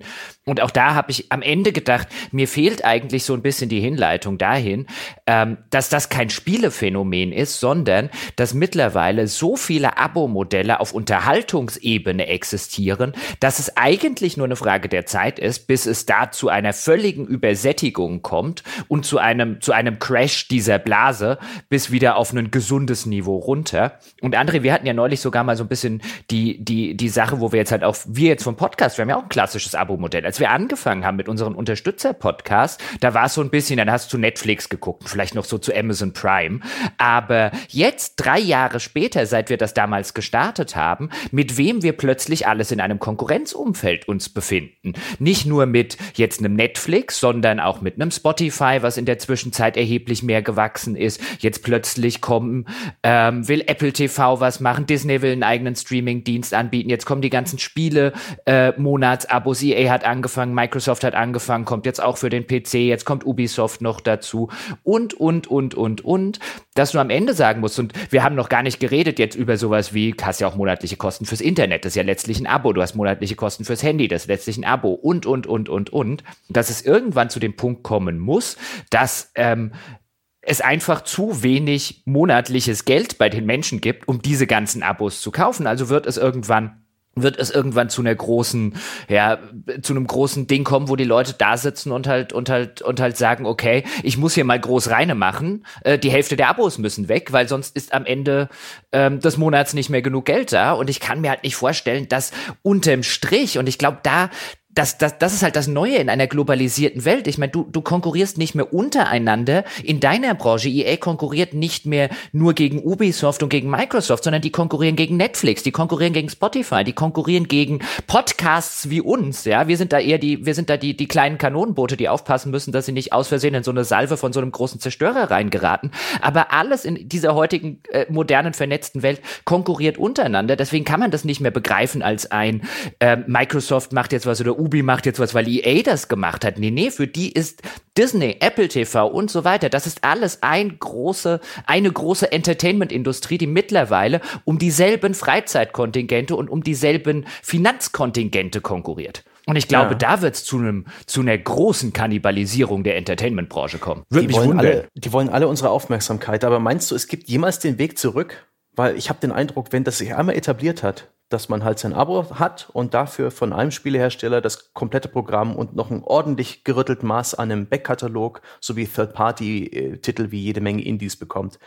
Ich habe habe die Befürchtung, dass man dann einfach irgendwann daran daran gewöhnt ist und eigentlich gar nicht mehr bereit ist, 60, 70, 80 Euro für ein Spiel zu zahlen, einfach nur für ein Spiel. Dass es dann auch langfristig nur eine Konsolidierung gibt, dass du halt dann dein Abo hast bei Amazon, wo dann halt längst schon irgendwie Spiele drin sind, weil Amazon einen Publisher geschluckt hat und du halt dann irgendwie dein Entertainment-Abo beim Konzern A und B hast, wo Musik, Filme und Spiele in einem drin sind. Ich denke mal, es gibt es geht immer nur noch weiter zu größeren Blasen, nicht mehr zurück zum alten Modell. Also zurück zum alten. Wenn sich ein neues Modell einmal so durchgesetzt hat, dann kann es natürlich passieren, dass irgendwann in einer etwas weiteren Zukunft mal wieder ein Trend in eine ganz andere Richtung geht. Das will ich gar nicht ausschließen. Aber wenn sich erstmal sowas so durchgesetzt hat, gibt es zumindest mittelfristig natürlich keinen Weg mehr zurück zum alten in der Form, wie es vorher existiert hat. Man sieht das ja auch im, im, Fil im Film- oder Musikbereich. Es geht kein Weg mehr zurück zu, die Leute kaufen massenweise CDs oder DVDs oder Blu-rays Blu-rays. Natürlich gibt es immer noch einen Anteil der Menschen, die das tut, aber die gerüttelte Zahl an Menschen, so die große Masse, die nutzt halt mittlerweile so einen Dienst wie Amazon Music oder wie, wie Spotify, gerade die jüngeren Leute. Leute, mein, die Generation meiner Nichte zum Beispiel, die käme überhaupt nicht mehr auf die Idee, sich eine CD zu kaufen. Also allein der Gedanke wäre vollkommen abwegig. Deswegen ist das auch eine Sache, wo ich jetzt denke, als Spielehersteller, als CEO von Electronic Arts, als Yves Guillemot von Ubisoft, du hast gar keine andere Wahl, als auf diesen Zug aufzuhüpfen, äh, weil ansonsten ist es halt so ein Fall von, wenn du da zu spät kommst, bestraft dich das Leben. Das ist halt offensichtlich die Zukunft dieses Entertainment-Marktes und es ist die Zukunft einer digitalisierten Welt, wo Speicher billig ist, wo Bandbreite und so weiter billig, äh, billig sind. Warum das Ganze noch irgendwie physisch oder ausliefern oder als Einzelprodukt, wenn eben diese ganzen Abo-Modelle äh, technisch vollkommen problemlos machbar sind. Natürlich hüpfen die auf diesen Zug auf und natürlich wird das sehr, sehr stark, also die Weise, wie Medien konsumiert werden, ändern unweigerlich auch, welche Medien entstehen. Also das halte ich tatsächlich für wahrscheinlich die größte Zäsur im, im Spielebereich, wenn eben die Einzelverkäufe wegfallen und das Ganze hin zu einem Abo-Modell geht, mithin ähm, der letzten sonst wie viele Jahre. Und das wird interessant sein, A, wer überlebt und B, wie sich Spiele ändern. Ich meine, wir sehen jetzt gleichzeitig,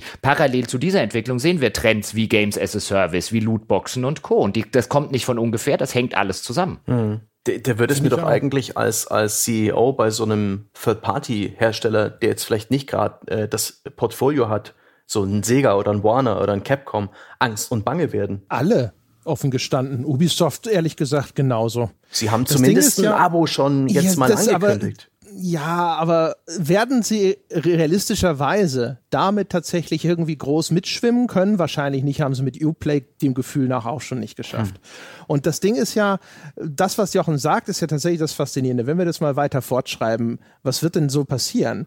Diese ganzen Abosysteme, im Moment sind die auch alle noch sagenhaft günstig. Ne? Zahlst du irgendwie 100 Euro im Jahr, kriegst das komplette Spieleportfolio, la la la la la la. Und das liegt daran, dass sie jetzt alle natürlich verzweifelt Nutzer akquirieren müssen. Mhm. Jetzt musst du den Grundstock legen, damit du dann hinterher vielleicht die Chance hast, Preise anzuziehen um dann tatsächlich das zu refinanzieren, was du da machst. Ich meine, diese die ganzen AAA-Produktionen, die so sagenhaft teuer sind. Wenn du aber in diesem Abosystem-Ding hinterher nur ein kleiner Player bist, dann ist dieses Abo ist dann nur so ein temporäres Produkt. Die Leute hüpfen dann kurz in dein Abo rein, nutzen das, solange wie sie es brauchen, um dieses oder jenes zu spielen und dann kündigen sie das Ding wieder. Und die richtigen Gewinner werden nur diejenigen sein, bei denen die Leute wirklich so ein Abo erstmal abschließen und es dann einfach langfristig behalten. Mhm. So werden die Dinger ja auch gerechnet. Das sind die Leute, die ihr Abo vergessen, das sind die Leute, die ihr Abo brav bezahlen, auch wenn mal drei Monate nichts erscheint, was sie wirklich interessiert. Und wenn du nicht zu denen gehörst, sondern nur noch zu den Leuten, die mal punktuell bei dir reinschneiden, um dein neues Rainbow Six zu spielen für eine Woche oder sowas.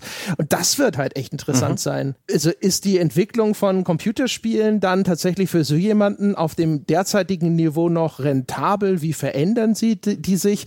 Gehen sie noch mehr in diese Service-Game-Richtung, weil du willst ja, dass der möglichst lange in diesem Abo-Kosmos bleibt und so weiter. Und das ist tatsächlich, also bin das ist tatsächlich sehr interessant, wird es sein zu sehen, wie sich das entwickelt und wer hinterher bei dem Ding, wenn es sich denn jetzt auf die, in dieser Breite durchsetzt, die wir vermuten würden, äh, wer ist der große hm. Gewinner. Ja, aber vor allen Dingen, wenn du das halt mal wirklich anguckst, auch ich stimme dir völlig zu, André, alle müssen dort Angst haben. Also von den Indies angefangen bis hin zu, zu großen Playern wie Ubisoft. Und man sieht ja auch, Ubisoft verletzt sich nicht auf sein eigenes Ubi, äh, Uplay Plus, sondern sie haben schon eine Partnerschaft mit Google gemacht für den Stadia, für den Streamingdienst, weil sie sagen, wir müssen auf jeder dieser modernen Baustellen in irgendeiner Form äh, mitspielen, beziehungsweise auf jeder dieser Wellen mitreiten, weil wenn wir die entscheidende Welle verpassen, sind wir tot. Cloud. Und deswegen versuchen sie es ja überall. Das ist sogar relativ clever, finde ich, was Ubisoft hier tut. Aber die müssen alle, die müssen alle wahnsinnig Angst haben, weil wenn du diesen Fall jetzt hast und ob du jetzt mitspielst oder nicht, klar, Ubisoft könnte sich hinsetzen. Wir, wir, wir gehen den anderen Weg. Ja, wir verkaufen immer noch altmodisch unsere Spiele. Aber dann laufen sie Gefahr, dass an, dass, dass ein erheblicher Anteil der Spieler dasteht und sagt, okay, ich habe den Microsoft Game Pass, ich habe den EA Game Pass und jetzt habe ich mir noch, keine Ahnung, Sony hat auch noch irgendwas eingeführt. Die drei habe ich jetzt. Warum soll ich mir noch jemals für 70 Euro ein Ubisoft Ubisoft-Spiel kaufen. Ich habe dort schon so viel in meiner Bibliothek, für die ich jeden Monat 30, 40 Euro bezahle. Das kann ich jetzt schon nicht alles spielen. So ähnlich geht's ja vielen Leuten, mir zumindest, auch bei, bei Serien. Natürlich gibt's immer mal wieder irgendwo anders eine Serie, die ich interessant finde. Aber ich habe ein Netflix-Abo und ich habe Amazon Prime. Und da ist so viel Zeug drin, das kann ich jetzt schon nicht alles gucken.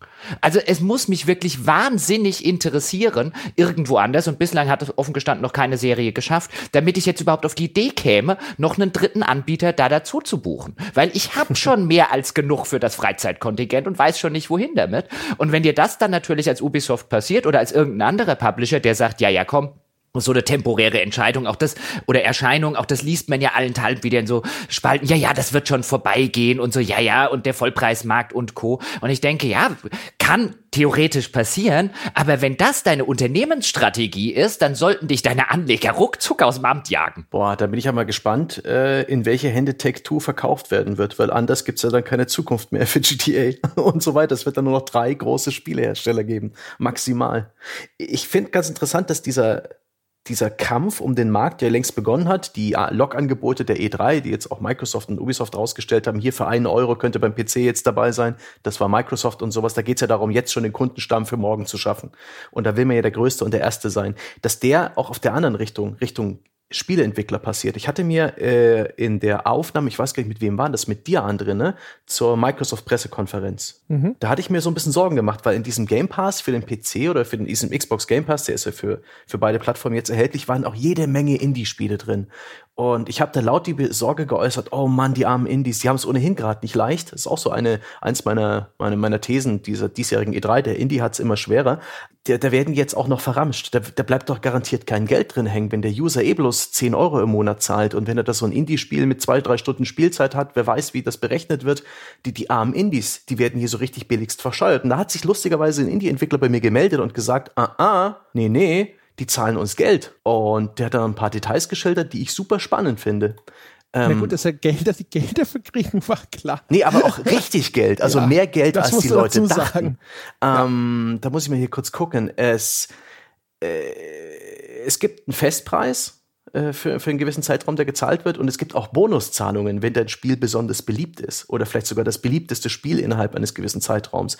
Der Entwickler hat dann auch mal irgendwie nachgerechnet, mit wie viel ja, Umsatz sie jetzt rechnen, wenn sie eine Konsolenversion rausbringen und haben gedacht, na okay, wenn uns da jetzt Microsoft dafür, dass es in den Game Pass reinkommt, ähm, äh, ungefähr die Summe rausgibt, dann können wir das schon machen und das Angebot ist äh, doppelt so groß gewesen, als, ähm, als sie eigentlich gedacht hätten. Also Microsoft hat den richtig Asche gegeben, dazu noch die Aussicht auf, ähm, auf Zusatzzahlungen, wenn man denn gut ähm, performt, ja, wenn die KPIs stimmen.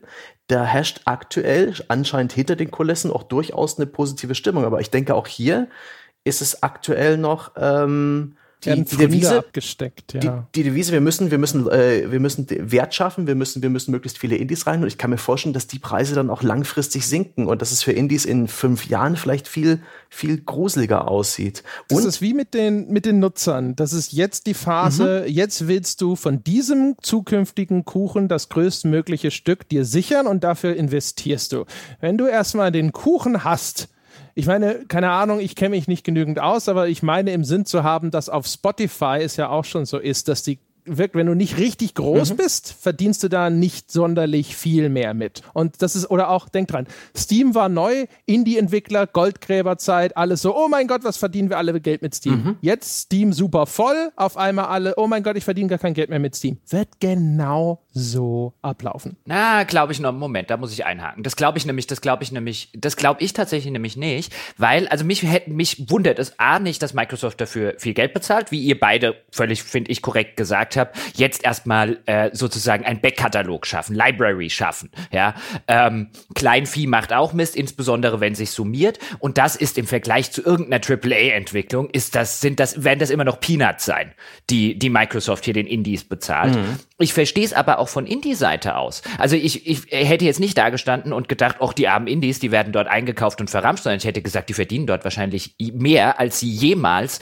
verdienen würden, außer sie haben den Sechser im Lotto und gehen irgendwie viral und äh, ähm, äh, auf Steam oder auf irgendeiner anderen Plattform durchs Dach. Das ist dasselbe Phänomen wie beim Epic Store. Du kriegst in einem absolut volatilen, völlig unberechenbaren Markt als Double-A-Spiel oder als Indie. Also wenn du nicht gerade Triple-A bist, dann kannst du einfach, du hast keine Ahnung mehr, wird dein Spiel ein Erfolg oder nicht. Das ist nicht mehr planbar. Überhaupt sind gar keine Verkäufe mehr planbar, weil du gar keine Sichtbarkeit, da hatten wir es ja schon häufig in, in, in Podcasts drum, wenn es um Indie-Entwickler und Sichtbarkeiten geht. Wie nimmt überhaupt irgendjemand wahr, dass mein Spiel existiert? Wie funktioniert das in einer heutigen Welt, als Indie-Entwickler mit diesen Aussichten und der Aussicht, dass sich das alles hin zu irgendwelchen Abo-Modellen gehört und dann wieder zu Kannibalisierungsprozessen kommen wird, ähm, würde ich auch sofort sagen, bitte nehm mich dazu, bitte, bitte, bitte.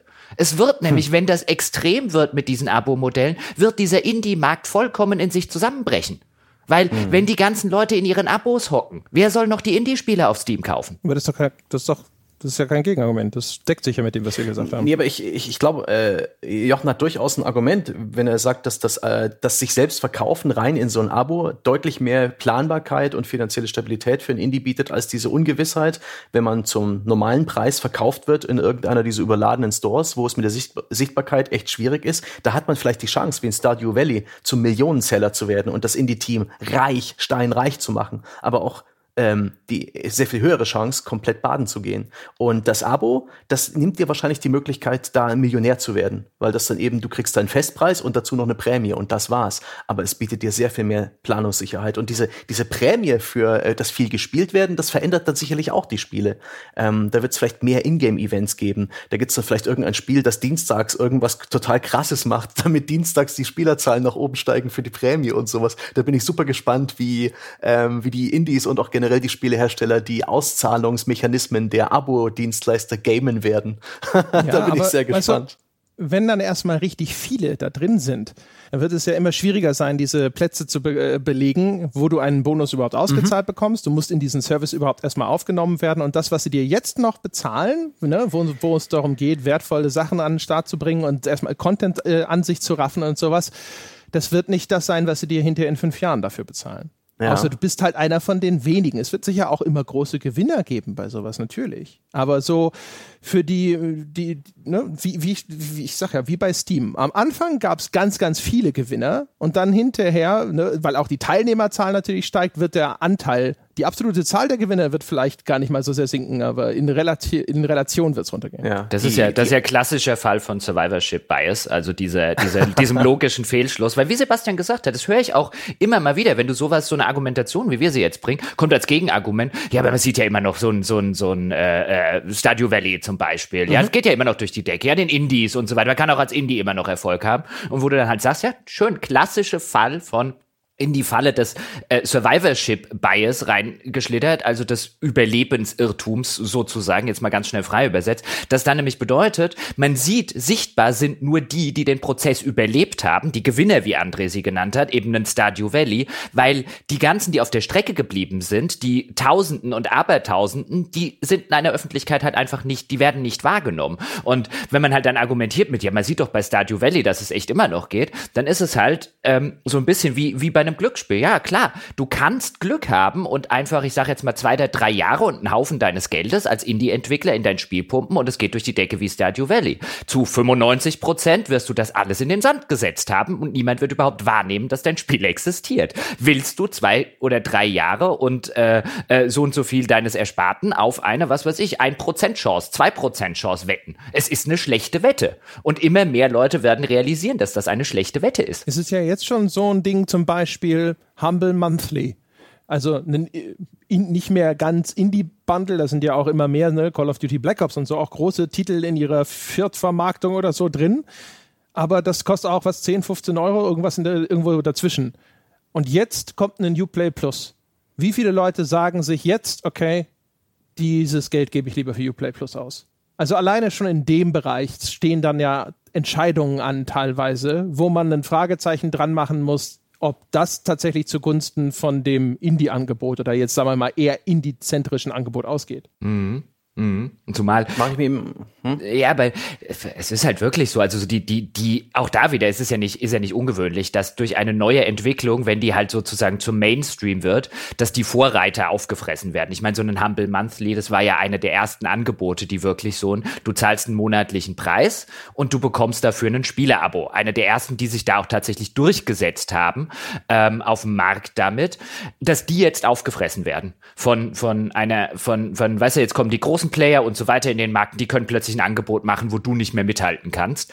Ähm, das ist ja auch jetzt nichts Ungewöhnliches. Und ich glaube, das ist das, was wir sehen werden, dass halt quasi so die, die ersten Angebote, die dir das zur Marktreife halbwegs gebracht haben, jetzt halt einfach überrollt werden. Es ist ja meistens so, dass der Innovator nicht derjenige ist, der am Schluss äh, äh, 20 Jahre später dasteht und Marktführer ist. Was meinten ihr, wie lange das dauern wird? Bis sich das Gaming-Abo so als Standard-Konsumform durchsetzt? Kommt, glaube ich, es kommt, glaube ich, sehr darauf an, ob ähm, wie lange das mit dem Streaming dauern wird. Weil ich glaube, die mhm. gehen Hand in Hand. Also je schneller das Spiele-Streaming funktioniert, desto schneller wird auch das äh, die ganze Abo-Maschine funktionieren, weil es einfach, glaube ich, zu viel Sinn ergibt, eben sowas, was Stadia jetzt vorhat. Ob die jetzt mhm. diejenigen sind, die das zum zum totalen Durchbruch bringen, steht wieder auf einem anderen pa Blatt Papier. Aber ich glaube, ähm, das geht Hand in Hand. Wenn du einen erfolgreichen Streaming-Dienst hast, dann wird der dir ein Spiele-Abo mitverkaufen oder zwei oder drei. Mhm. Also ich, wenn sie da alle tatsächlich wenn das Abo-Modell für die Hersteller tatsächlich von den Umsätzen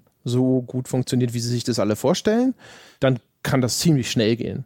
Weil an, es, es gibt ja keine großartigen Hürden mehr. Technologie ist da, die ganzen Anlaufstellen sind da. Es ist alles noch relativ stark auf PC beschränkt. Ne? Viele von diesen Angeboten müssen noch auf Konsole ausgeweitet mhm. werden. Würde vermuten, weil die Direktkäufe auf PC eh so ein bisschen hinterherkrücken und der Konsolenbesitzer eher noch bereit ist, äh, den Vollpreis rauszurücken. Ne? PC-Markt durch die ganzen Steam-Sales und so haben wir schon häufig drüber gesprochen. Der Vermutung nach eher ein, ein Low-Cost-Markt, ne? wo die Bereitschaft, äh, Geld auszugeben oder diese Initialinvestition zu bezahlen deutlich niedriger ist.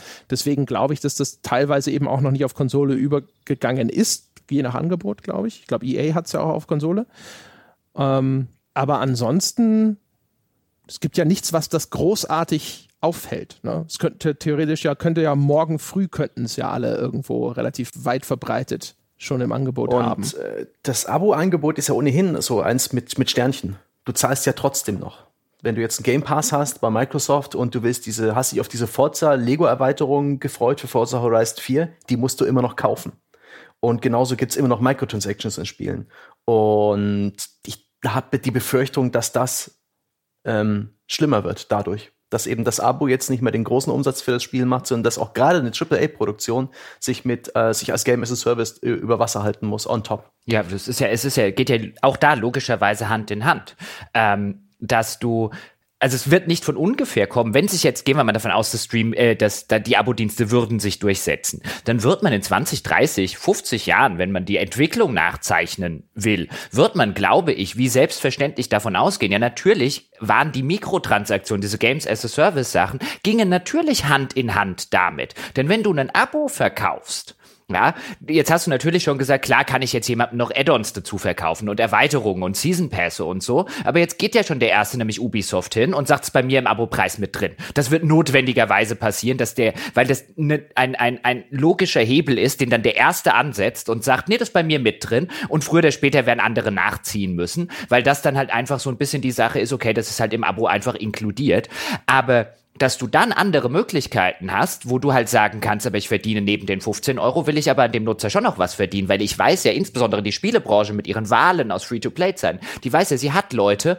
die ihnen auch gerne 200 im Monat geben. Und die holst du dir selbstverständlich über Games as a Service Modelle mit Mikrotransaktionen. Wo anders denn her, wenn du dieses Abo-Modell hast? Und das, wir hatten ja neulich eine Folge schon mal dazu, äh, der Bereich außerhalb der Abosysteme, die Wahrscheinlichkeit ist umso höher, dass das dann jetzt komplett Richtung Free-to-Play umschwenkt. Weil, ne, wenn du jetzt nicht in so einem Abosystem drin bist und dort sozusagen genügend deinen Schnitt machen kannst, jetzt nochmal rauszugehen und sagen, ja, aber ich will 30 Euro für dieses Spiel oder sogar 50 oder sogar 60, ne? Und dann äh, damit deinen Schnitt zu machen, wenn die Leute da sitzen und sagen, ja, aber da kann ich einen Monat Ubisoft alles spielen, kann ich einen Monat EA alles spielen und habe noch, keine Ahnung, vier Monate für was anderes übrig die Wahrscheinlichkeit ist, dass das, was dann eben außerhalb dieses äh, Systems stattfindet, dass das Free-to-Play ist, dass sich über Microtransactions dann monetarisiert, weil dann der, das ist das Angebot, was daneben noch bestehen kann, indem es sagt, kostet gar nichts. Wo, wobei, wobei man ja sagen muss, mal gespannt, was Sony jetzt macht. Die waren ja, haben ja völlig bislang mit Abwesenheit geglänzt, mhm. auch mit Ankündigungen in irgendeiner Form, jetzt auch für diesen Herbst, für nächstes Jahr, was auch immer. Denn was wir bislang haben, ist ja, wir haben immer noch einen sehr, sehr starken Konsolenmarkt, der im Moment von Sony und von Nintendo dominiert wird, die, ähm, also was es dominiert wird, aber Nintendo ist halt mit der Switch durchaus sehr am Wachsen. Und äh, Microsoft sind eher diejenigen, die jetzt ein Abo-Modell schon länger haben, jetzt ist auch für den PC einführen, aber die, die eher gerade so ein bisschen der das, das, das fünfte Rad am Konsolenwagen gefühlt ein bisschen sind und jetzt gucken wollen, dass sie halt mit der nächsten Generation aufholen. Aber wenn jetzt Sony zum Beispiel sagt, wir machen das nicht, Ist das was, was diese Entwicklung aufhalten könnte? Weil bislang hat ja auch Nintendo noch nicht gesagt, hier, wir machen sowas. Also wenn die beiden Großen jetzt sagen würden, nee, wir spielen da nicht mit. Weil was du halt hast, auch jetzt bei Ubisoft zum Beispiel, ist, das gibt's auf dem PC. Ubisoft-Spiele auf der Konsole, was halt die Masse der Leute ist, ähm, die musst du immer noch kaufen. Also wenn nicht Microsoft, Sony und Nintendo das machen, setzt sich's dann wirklich durch? Das ist eine gute, eine gute These. Da Sony hat eben auch die starken Marken. Sony hat äh, immer wieder sehr gut produzierte, narrativ geprägte Singleplayer-Titel, die nicht as a Service funktionieren, die auch echt beliebt sind und die man nur dort bekommt. Das kann schon funktionieren. Zumal es ja äh, auf den Konsolen ohnehin schon das Abo gibt. Xbox Live Gold und PlayStation Plus die du bezahlst, einfach nur um Komfortfunktion und äh, Netzwerkfunktionalität für die Konsolen zu bekommen und die paar Gratis-Spiele, die jetzt das Kraut auch nicht fett machen. Es gibt das Gerücht, dass Sony ähm, sein PlayStation Plus in zwei Stufen ausbauen wird für die neue Konsole. Einmal das normale PlayStation Plus für Multiplayer und ähm, für ein paar Gratis-Spiele und dann noch eine, eine Art Premium-Version, die teurer ist, wo man dann halt so ein Bullshit bekommt wie äh, früher spielen können, Beta-Zugänge und sowas und so. Ne? Also hier, äh, du bist doch Enthusiast, du willst doch richtiger Sony-Fan sein. Na komm, dann mach mal hier das bessere Abo.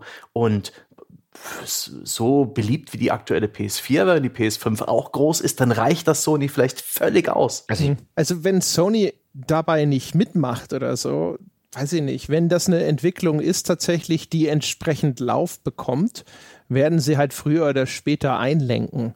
Sie müssen ja nicht von Anfang an dabei mitmachen, um dann trotzdem hinterher, das ist ja ein Software-Update, wenn du so möchtest, ne? Es ist nicht mal das wahrscheinlich.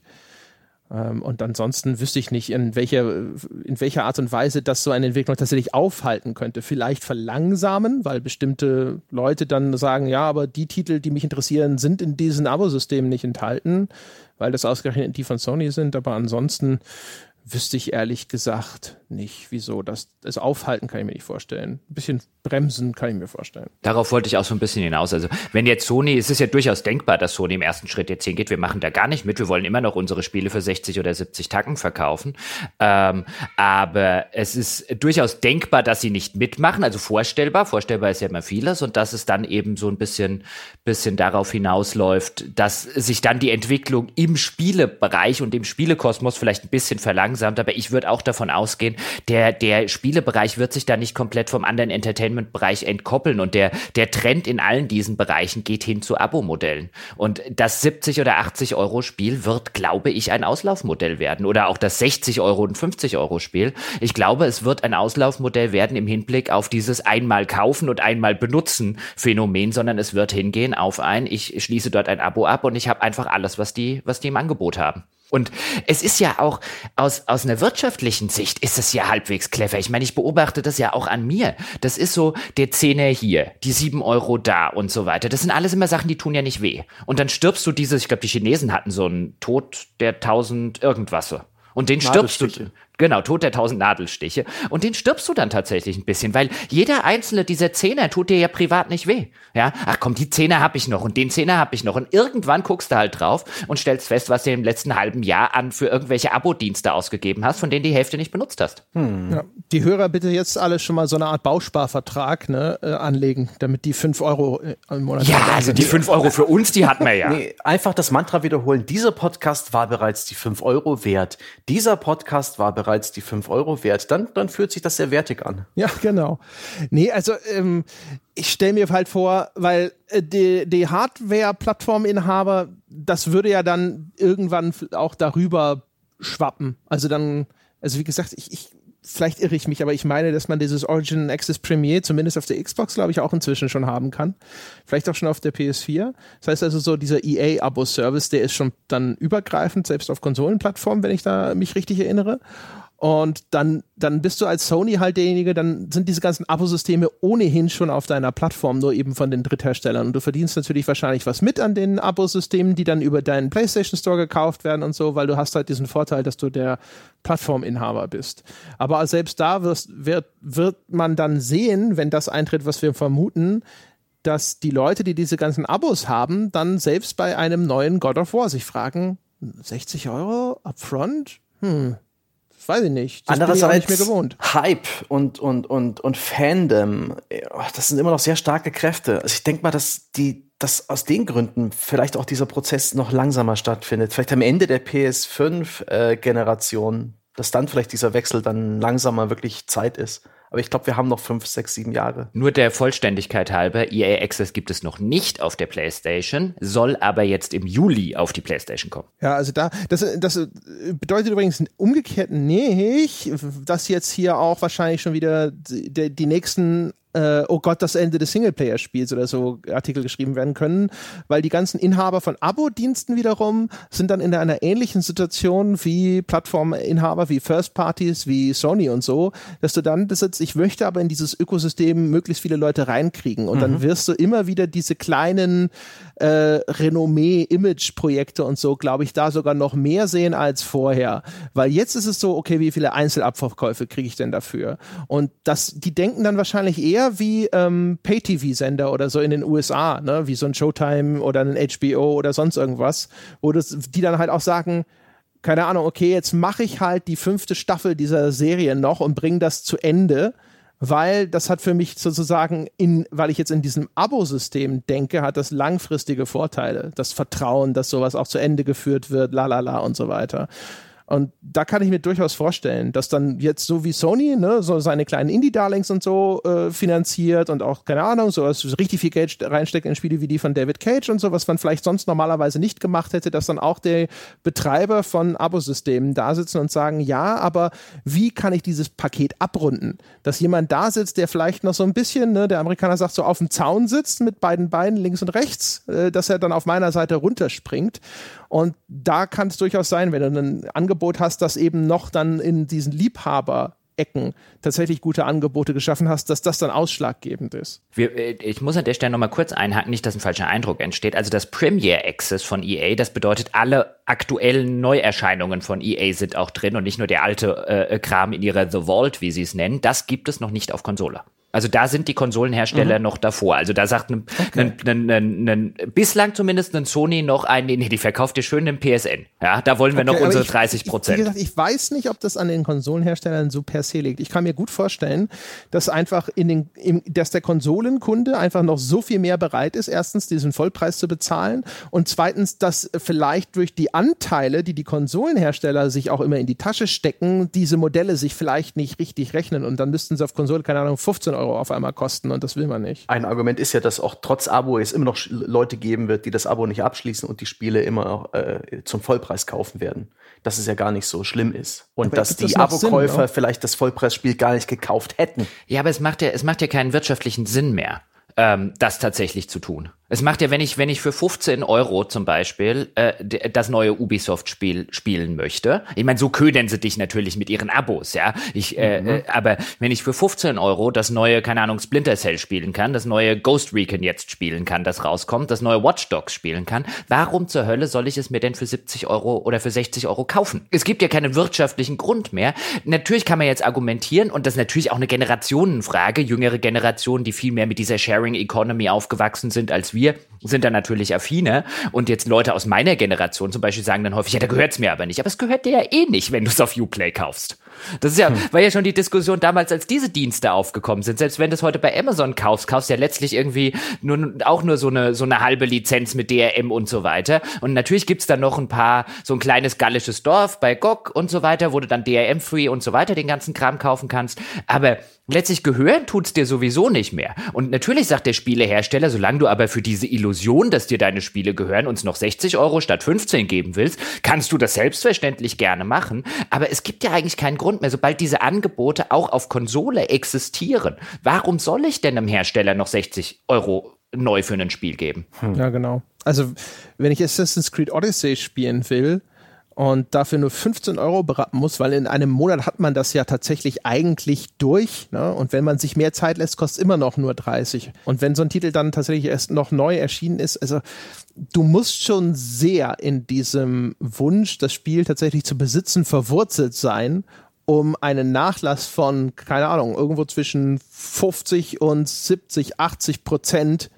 dem äh, nicht vorzuziehen. Und also ich bin, ich bin auch, ich bin ja kein Freund von diesen ganzen Dingern, weil ich ja eben immer da sitze und da ich will die wenigstens auf meiner Festplatte haben. Ich will sie immer jederzeit sozusagen verfügbar haben und dieses Gefühl von Besitz haben und sonst irgendwas. Deswegen hasse ich ja dieses ganze Streaming-Zeugs mhm. eigentlich.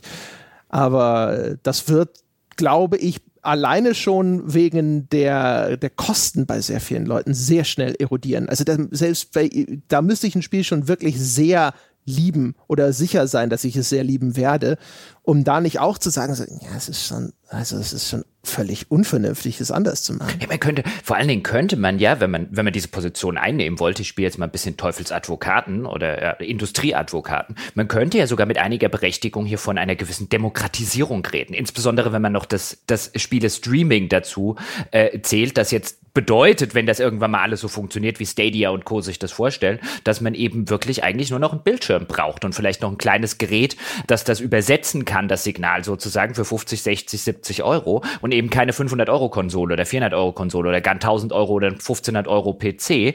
Und dann braucht man auch im Monat nicht mehr, wenn man mehr als ein neues Spiel spielen will, irgendwie 300 Euro, sondern es reichen vielleicht 30 für zwei Abonnements.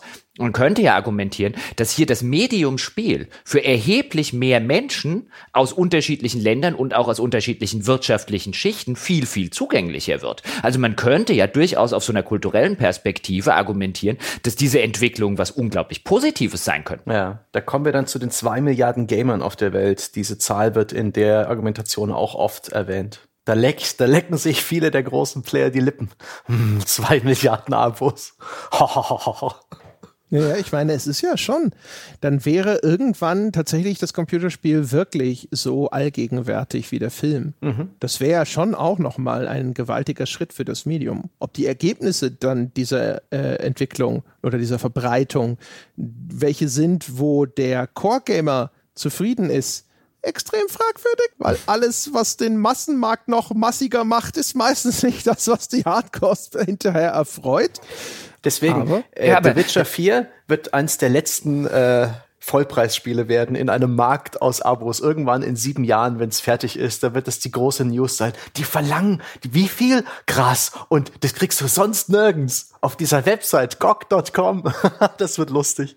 Aber das äh, hattest du ja interessanterweise auch mit anderen Medien, weil André jetzt zum Beispiel äh, Film, Fernsehen und Co. genannt hatte. Da hattest du ja sowas ähnliches. Ich meine, der fand ja auch mit dem, mit der ein, mit der technischen Entwicklung des Fernsehers, du kannst jetzt ein Kino zu Hause haben, fand ja auch, wenn man so will, eine Demokratisierung oder eine, eine, eine Massenmarktisierung, das Verb habe ich gerade erfunden oder das Adjektiv, ähm, dieses Mediums statt. Ja, vorher musste man, man musste auch jedes Mal das Geld haben, wenn man ins Kino gehen wollte, um sich dort einen Film anzugucken oder um generell halt einfach dieses Bewegtbildmedium zu nutzen. Das war teilweise auch je nach Land unterschiedlich, war das auch einer gewissen Wirtschaft wirtschaftlichen Privilegiertheit vorbehalten. Und in der Zeit, wo sich der Fernseher am Anfang natürlich auch, also nicht viele Leute konnten sich in der Anfangszeit in 50er Jahren einen Fernseher leisten, aber irgendwann wurde das zu einem Gerät, zu einem Medium, das buchstäblich jeder in mehrfacher Ausführung zu Hause stehen hatte. Und dann hat sich natürlich vollständig verändert, wie dieses Medium funktioniert hat, was auf diesem Medium ähm, für unterschiedliche Medien erschienen sind, unterschiedliche Filme, Serien und Co. Und das werden wir bei Spielen auch haben. Wenn es nicht mehr so ist, dass ein, dass Spiele auch jetzt in diesem, in diesem Core-Segment, wie wir immer wieder gerne sagen, ja, also die Sachen von Nintendo, von Sony und Co., nicht die Free-to-Play-Spiele auf dem Handy, wenn diese Spiele wirklich verfügbar werden, ohne dass du eine hohe Anfangsinvestition hast, sei das ein Konsolenkauf, ein PC-Kauf oder ein Spielekauf, mein Gott, werden wir einen anderen Spielemarkt haben. Ja, kann auch Braucht positiv übrigens ausgehen. Ne? Also wenn äh, der, der Markt insgesamt so stark wächst, dann werden vielleicht auch einzelne Nischen so groß, dass die viel besser beackert werden können. Also ne, dass jetzt heutige Nischenspieler, willkürliches Beispiel, keine Ahnung, Globalstrategiespieler oder sowas, deren Spiele wahrscheinlich immer noch nicht so AAA aussehen und so, dass das in Zukunft viel hübschere Produktionen sein können, weil das jetzt eben ein mögliches, ein Abverkaufspotenzial hat von eben einer Million und nicht mehr nur, keine Ahnung, hm. 50.000. Ähm, in dieser Zukunft, die wir da gerade beschreiben, braucht es da noch eine E3? Nee, ne? Du hast ja eh das Abo. Du, dir wird die, du brauchst ja kein Spiel mehr, das dir verkauft wird, ja, da wo der Mund wässrig gemacht wird. Was kommt in Zukunft für, so wie Microsoft und Sony, deswegen sage ich ja, die Betreiber von Abo-Diensten werden zu einem gewissen Grade in die gleiche Position versetzt wie Konsolen First Parties.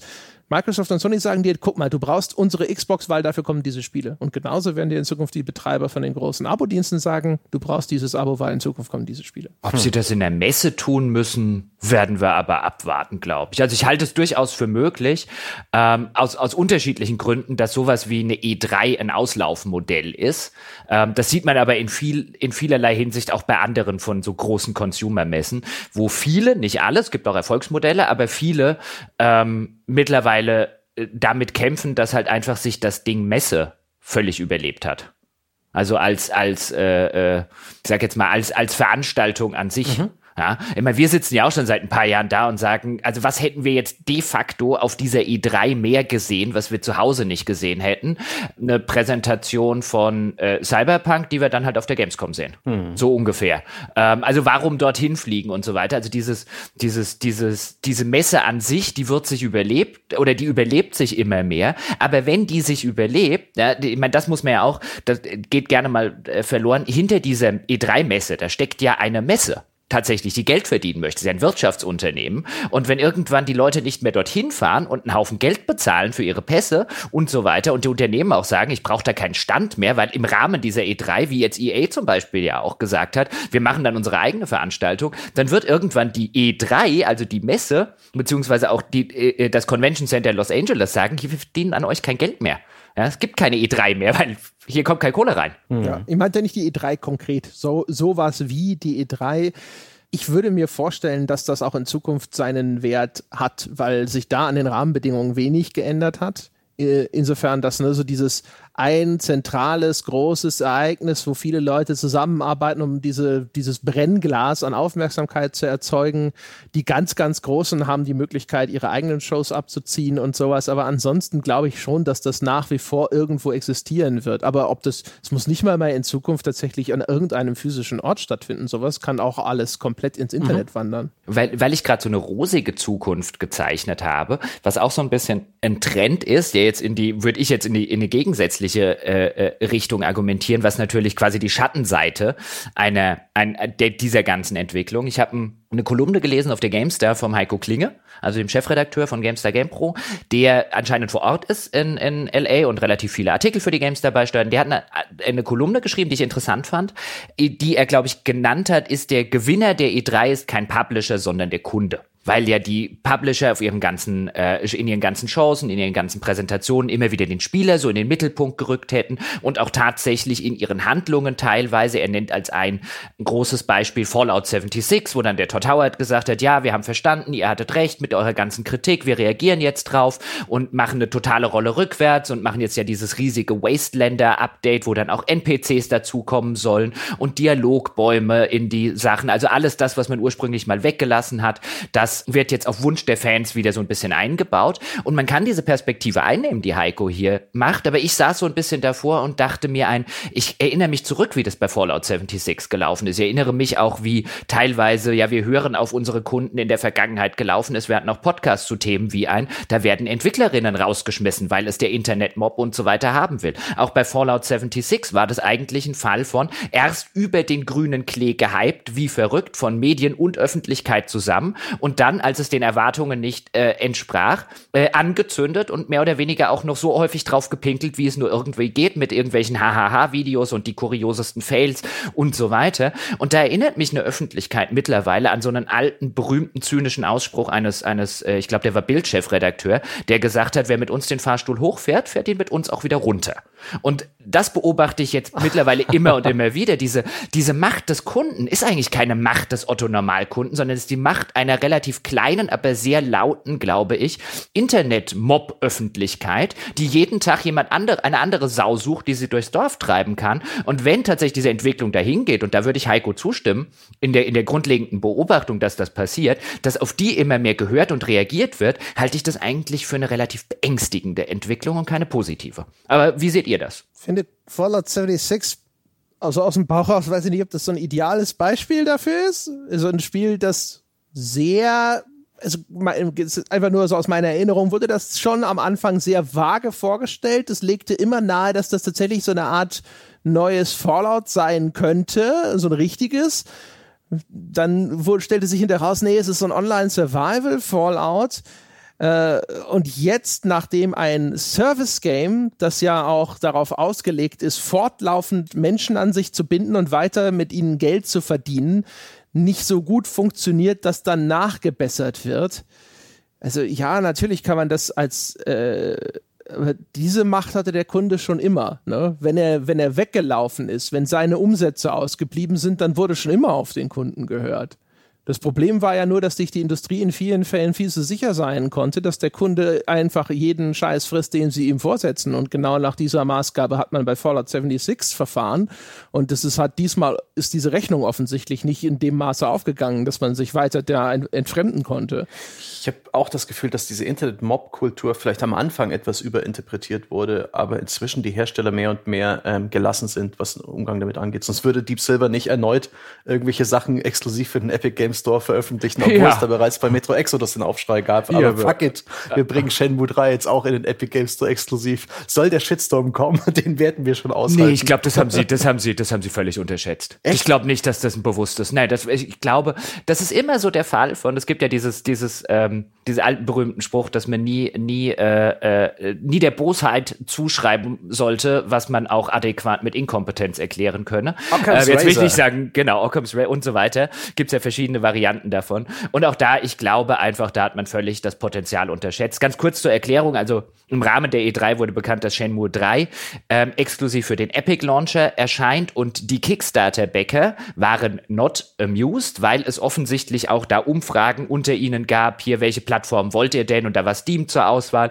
Auf jeden Fall viele der Kickstarter-Bäcker waren des Eindrucks, ja, dass sie ja eine Steam-Kopie, einen Steam-Key ihres Spiels kriegen und jetzt Epic ist ja sowieso unter den Core-Gamern, die dann auch wahrscheinlich einen gerüttelten Anteil ähm, an, an Kickstarter-Backend von Shenmue 3, was ja ein absolutes Core-Game ist, ausmachen werden. Die sind auf jeden Fall not amused, gab riesen Shitstorm, ja, vielfach dann gesagt, hier, ich will mein Geld zurück und so weiter und mittlerweile haben sie ja jetzt schon gesagt, ein, wir gucken uns das nochmal genauer an. Also ich traue ihnen trotzdem weiterhin zu, dass sie es machen, einfach weil Epic mit zu viel Geld winkt in diesem Store.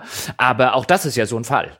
Und ich glaube, der ist, ich glaube, das war vollständige Unterschätzung des Problems. Ja, so wie damals, äh, äh, äh weißt du, die, die, hängen ja zusammen. Koch Media und Deep Silver ist ja von Koch mhm. Media und Koch Media hängt jetzt auch bei THQ Nordic. Und wir hatten ja damals auch die Folge, wo sie da auf 8chan irgendwie ihr Ask Me Anything gemacht haben. Das ist vollkommen unterschätzt. Hm. Konnten Sie das realistischerweise noch unterschätzen nach Metro? Ja, ja, ich, äh, ich, hab, ich nehme an, die haben gedacht, es geht aus wie Metro. Aber es geht ja schlimmer aus wie Metro. Tut es das? Ja. Weiß ich auch nicht, ob das schlimmer Doch. ist. Hab den Eindruck, hm. der Shitstorm ist viel größer. Wie misst man eigentlich so einen Shitstorm? Und wie, wie, wie findet man raus, ob die Nase ist Daumen oder nicht? lecken und Nase. in den Wind. Nase aus dem Fenster halten und gucken, wie sehr es stinkt.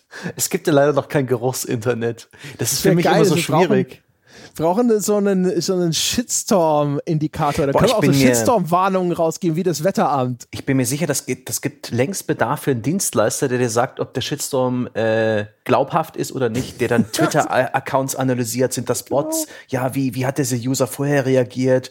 Der, der direkt, wo direkt ein Roboter dir ausspuckt, wie ernst du das, den Shitstorm nehmen musst. Das Einfach ist die Lage. Geschäftsidee. Ja. So wie Orkanwarnungen, äh, mhm. auch aufgeteilt in verschiedene Stufen. Ne? So, ah, nee, nur leichte Unwetterwarnung, sitzt du aus und dann so Orkanwarnung Stufe 3, denkst du dir so, oh shit. Also entweder die Türen vernageln hab, oder müssen wir es so. Ich habe ja schon überlegt, weil du geschäftsmäßig äh, äh, äh, was gesagt hast, Sebastian, ob ich einfach ja, ich werde Millionär, ja. Ich, ich mache einfach, ich verkaufe einfach für teures Geld, ja, verkaufe ich das einzige Gerät, das gegen einen Shitstorm hilft. Ja, wenn du in einen Shitstorm als Unternehmen, als Großunternehmen reingeraten bist, ja, bei mir, ich verkaufe dir den Shitstorm-Maulkorb, ja, für unfassbar mm. viel Geld. Du hältst einfach eine Woche die Fresse, ja. Du sagst eine Woche nix, ja, dann ist der weg, ja. Dann hat sich der Mob ein anderes Ziel gesucht, eine neue Sau, die durchs Dorf getrieben ist, dann entschuldigst du dich bei deinen Leuten und dann ist alles gut. Aber sag um Gottes Willen, wenn du einen Shitstorm an der Backe hast, ja, sag nix. Halt's Maul! Ja, gib allen Mitarbeitern äh, frei, sperre alle Twitter-Accounts, dass mhm. auch niemand privat irgendwas sagen kann.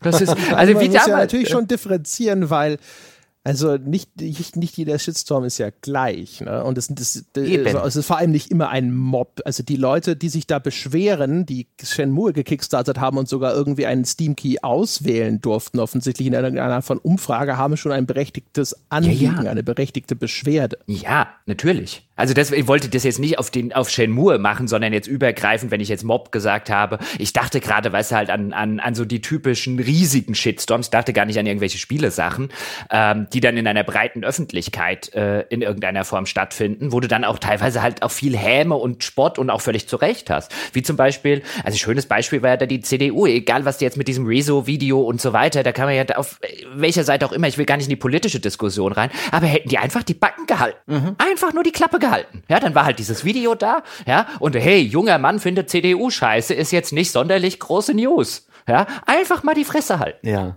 Ähm, wo wir gerade bei der Befindlichkeit von, äh, von einer Netzöffentlichkeit sind, wollen wir noch das Thema Leaks ansprechen? Das finde ich auch irgendwie ganz interessant. Ich fand es zumindest ganz interessant zu sehen, dass diese Diskussion überhaupt existiert. Also mhm. es ist ja zumindest wahrscheinlich den meisten ist es überhaupt ins äh, Bewusstsein gekommen oder vor die Flinte gelaufen, weil der Jason Schreier dazu auf Twitter was gemacht hat, also relativ bekannter Autor für Kotaku.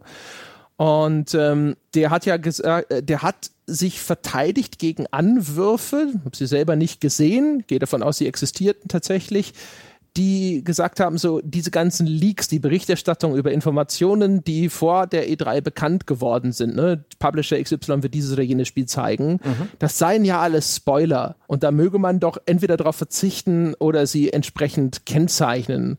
Wo ich auch gedacht habe, so, Okay, ja, das finde ich auch irritierend. Also Jason Schreier hat dann auch geschrieben, so hey, äh, wollen wir bitte nicht so tun, als seien die Werbeanzeigen von Multimilliarden-Companies jetzt irgendetwas, was man tatsächlich spoilern könnte. Und das war auch ehrlich gesagt so meine Bauchreaktion.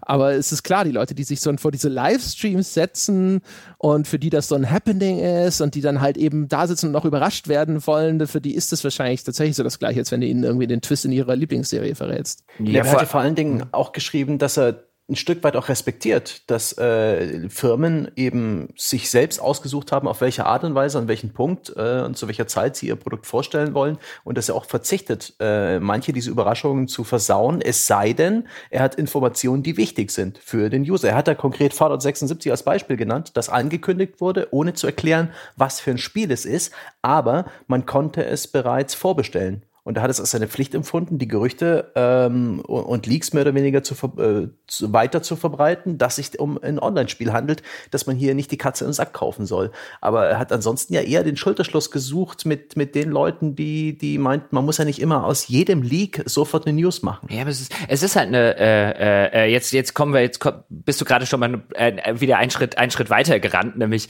ähm, es sind jetzt zwei Dimensionen zu dieser Leak-Diskussion, mhm. die beide interessant sind. Die erste ist erstmal die, dieses dieses, ihm wurde ja wirklich vorgeworfen, wenn er zum Beispiel auch bei einem Fallout 76 und so weiter, äh, wurde es mhm. ja damals gesagt, er spoilert hier den Leuten die Vorfreude auf das Spiel. Ähm, vor, einer An vor einer großen Ankündigung und so weiter. Man weiß ja noch nichts von Features und so und jetzt spoilerst du hier schon mal die Hälfte rum. Und auch vor einer E3 gab es ja dann sowas, wie da gab es die Leaks zu diesem Elden Ring ähm, mhm. und zu Watch Dogs 3 und so weiter. Und diese grundsätzliche Frage, die Andrea aufgeworfen hat, sind das Spoiler? Oder sitzt man da davor und sagt, sag mal, was, äh, äh, was soll denn dann Spoiler sein? Und instinktiv würde ich auch erstmal sagen, so Spoiler, hahaha, ha, ha, ha, das ist auch nicht euer Ernst. Und dann überlege ich mir aber, wie berichten denn vielfach diese Medien, ich bin jetzt nicht häufig genug auf Kotaku, um zu wissen, ob das, ob das quasi auch für Kotaku und Jason Schreier ähm, persönlich gilt. Aber man darf sich doch halt nicht wundern, wenn das deine Berichterstattung ist von vielen Medien, genau dieses Hochgehype, Hochgemache, ähm, das am Ende auch wirklich dramaturgisch funktioniert wie eine eigene, in sich abgeschlossene Geschichte, wie eine Fernsehserie, wie ein Roman. Mhm. Diese Hypes und alles, das hat ja eine Dramaturgie. Die bedient man ja, auf der reitet man ja mit, wenn man diese Sorte Berichterstattung macht. Und dass einem dann die Leute Leute, für die man das die ganze Zeit gemacht hat, dass die dann empört und erbost sind, wenn man denen sozusagen ihren Payoff-Moment wegnimmt, weil ja. man diesen einen Moment ihnen wegspoilert, da, da braucht man sich ja nicht zu wundern. Also jemand, der diese, der diese Sorte der Berichterstattung verfolgt und dem das wichtig ist und der das cool findet, den man abholt, für den man diese Reichweitenjournalismus macht, der will dann auch am Ende da sitzen und in einem Stream oder in einem Video und so weiter sich überraschen lassen, wenn dann endlich diese große Ankündigung kommt. Und dem, dem kommst du doch da nicht, dem kommst du doch da nicht. Das ist, weißt du, als würdest du, als würdest du eine Begleitsache zu Game of Thrones machen und dann hast du aber rausgefunden, was das Ende von Game of Thrones ist, äh, als würdest du so eine Begleit, äh, ähm, äh, Serie oder eine Begleit, keine Ahnung, Artikelreihe und so machen und dann vor der letzten Folge verrätst du allen, wie es ausgeht. Natürlich würden die da sitzen und sagen, warte mal, das war nicht unser Deal. Ja, ich hab, ich, ich bin da sogar bei denen. Ich, ich, diese ganze Vorberichterstattung, seien es Gerüchte, seien es so Interviews und so weiter, so Dinge, die auf, äh, auf irgendein Reveal hinarbeiten, die sind ja auch Teil dieser Inszenierung eines Produkts, die feuern Fandom an. Und das kann man cool finden. Ich, ich habe diesen Fandom immer wieder, wenn es um neue Konsolen geht. Da stehe ich voll drauf. Ich mag das zu spekulieren und Gerüchte zu lesen und so weiter. Aber ich will dann die Enthüllung äh, so, wie sie sich der Hersteller vorgestellt wird. Ich empfand da es total schade, dass ich dieses Spiel von Ninja Theory, Bleeding Edge, als abgefilmten, wackeligen, matschigen Trailer ohne Ton gesehen habe. Ähm, weil ich habe da diesen Link angeklickt, der war bei uns im Forum verlinkt und ähm, oh, oh, und es war einfach, das hat einfach deutlich schlechter gewirkt, als es hätte wirken können. Und ich wollte diese Wirkung. Ich will ja was empfinden. Hä? Und ich will schon während der E3 ein bisschen verzaubert werden. Ja, ich will, ich, ich, ich will diese Lügen haben. Ich will auch mal eine Sekunde lang dran glauben. Ich will, äh, die, ja, Spiegel äh, und Perlen Smoke and Mirrors. Und da, wenn einem das auf die Art und Weise gewonnen, genommen wird, ähnlich wie eben das Ende von Game of Thrones gespoilert, dann fühlt sich das scheiße an. Ja, du, du nimmst den Payoff weg. Also mich erinnert ja. das total an was, was es ähm, äh, in der NFL vor ein paar Jahren mal gab und was die Leute auf die Palme gebracht hat. Es war nämlich, es gibt ja diesen NFL Draft, da wo immer die, die College-Spieler ausgewählt werden und der wird live im Fernsehen übertragen und als alter Draftnik gucke ich den auch sehr, sehr gerne. Und gerade in der ersten Runde, wo dann die richtig guten Spieler gehen und wo auch monatelang spekuliert wird, wen nimmt der jetzt an Nummer eins, wen nimmt der an zwei und so weiter. Und es ist, die haben eine richtige Dramaturgie mittlerweile aufgebaut. Alle zehn Minuten in der Regel ist dann halt ein Team dran und dann geht halt vorne der Commissioner der NFL, geht an so ein Podium Podium und äh, verließ dann auch schön mit bedeutungsschwangerer Stimme with the first overall pick of the 2000, was weiß ich, Draft, the so und so, select. Ja, und dann kommt eine kurze Pause und dann kommt der Name und dann können alle Fans ausflippen, wenn sie den wollten oder können sagen, um Gottes Willen nicht den. Und dann sind die wird immer von NFL Network und ESPN übertragen und die sind dann zwei Drafts lang hingegangen und hatten halt Insider dort sitzen und haben die Picks gespoilert, ungefähr eine Minute bevor der Commissioner auf die Bühne kam. Und die Leute sind ausgerastet. Und wo du auch sagen würdest, ey, was erwartet, du wolltest, du hast, guckst das doch, um zu wissen, wen das Team draftet. Warum flippst du denn jetzt aus, wenn du es eine Minute früher erfährst? Weil dir der Payoff weggenommen wurde. Und genau das passiert hier auch. Da hat's mich total dran erinnert. Es ist eigentlich sitzt man da und denkt sich, das sollte die Leute doch nicht tangieren, aber du nimmst ihnen genau diesen einen Moment, auf den sie die ganze Zeit gewartet haben. Ich weiß gar nicht, ob es nur der Payoff ist oder ob das sogar damit zusammenhängt, dass diese ganze E3-Show, insbesondere glaube ich die E3, dass das so ein dass das ein ritualisiertes ja. Moment ist. Das ist äh, auf einmal werden Informationen außerhalb dieser offiziellen Zeremonie verbreitet und das geht so nicht. Das ist so ne, wie hier die das Brautkleid vor der Zeremonie sehen dass die Leute da sitzen und dieses gemeinsame Ritual begehen wollen und wenn dann vorher sozusagen außerhalb des rituellen Ablaufs auf einmal schon diese Ereignisse vorweggenommen werden, das ist dann halt Sakrileg. Ich lese immer wieder in Gaming-Foren bei Reset Era oder NeoGAF damals, dass sich Leute Urlaub nehmen für die E3 extra, damit sie den ganzen Tag im Netz ähm, sich das äh, sich informieren über ihre Spiele, dass sie in Ruhe die Pressekonferenzen gucken können und so weiter. Und das, das ist eine Investition. Und wenn dann, dann die Überraschung vorweggenommen wird oder die meisten Informationen, was ja immer öfter passiert, es gibt ja kaum noch echte Überraschungen während einer E3. A, weil sie, äh, was immer weniger wie auch bei dieser überhaupt geplant sind und B, weil das Internet halt sehr, sehr, sehr, sehr viel liegt im Vorfeld, so dass inzwischen auch schon viele Ankündigungen ins Vorfeld der E3 rücken. Das ist frustrierend. Früher war, früher war der Payoff viel, viel besser sie werden ja nicht weggenommen, sie werden höchstens vorweggenommen. Und mhm. sie werden halt in einer Art und Weise präsentiert, die natürlich auch eben erheblich weniger zeremoniell ist, ja. sondern sehr viel nüchterner. Ne? Da ist eine News auf Kotaku oder sonst ja. irgendwo und die sagt dir, es gibt ein Watch Dogs 3, das heißt Watch Dogs Legion, du kannst jeden NPC spielen. Das waren ja alles Sachen, die mhm. waren im Vorfeld der E3 schon bekannt. Und, und die Headline spoilert dich bereits. Du hast keine Chance. Du bist da einfach reingetappt, weil du eine Gaming-Seite aufgerufen ja, hast. Deine Wahlfreiheit wird dir tatsächlich ein bisschen entrissen und ich kann mir auch vorstellen, dass das durchaus eine Rolle spielt und dass, wenn man das kennzeichnen würde, dass die Leute dann damit gar nicht so ein großes Problem hätten. Das ist schon klar. Aber wenn der, der, der, der Effekt, warum die Leute darauf so stark emotionalisiert reagieren, ist halt aus meiner Sicht tatsächlich eher auch ein Ergebnis dessen, dass diese E3 halt so eine Funktion hat, ne? als ein Gemeinschaftserlebnis auch. Und man will ja gemeinsam dann auch in, in Foren über das gerade Gesehene reden. Und dann mhm. kommst du dir jetzt auf einmal hin und die Threads sind schon fünf Tage alt und die Diskussion ist eigentlich schon durch. Mhm. Schreier argumentiert ja hier so ein bisschen wie beim Film, dass einfach die Spielehersteller nicht dieses Riesengeheimnis darum machen müssten, sollten, äh, Spiel XY ist in Arbeit, sondern äh, beim Film gibt es viele Jahre im Vorfeld, dass irgendwelche Drehbücher in Arbeit sind sind oder dass sich Filme, Filmkonzerte die Rechte an irgendwelchen Büchern sichern oder irgendwie so Regisseure und Schauspieler verpflichten, sondern da ist das Event nicht die, die Ankündigung eines Spieleprojekts, sondern die Enthüllung, dass man zeigt, wie es aussieht, dass das die Überraschung ist, dass das der Payoff ist und er plädiert eher für, für, für, für so eine Art E3.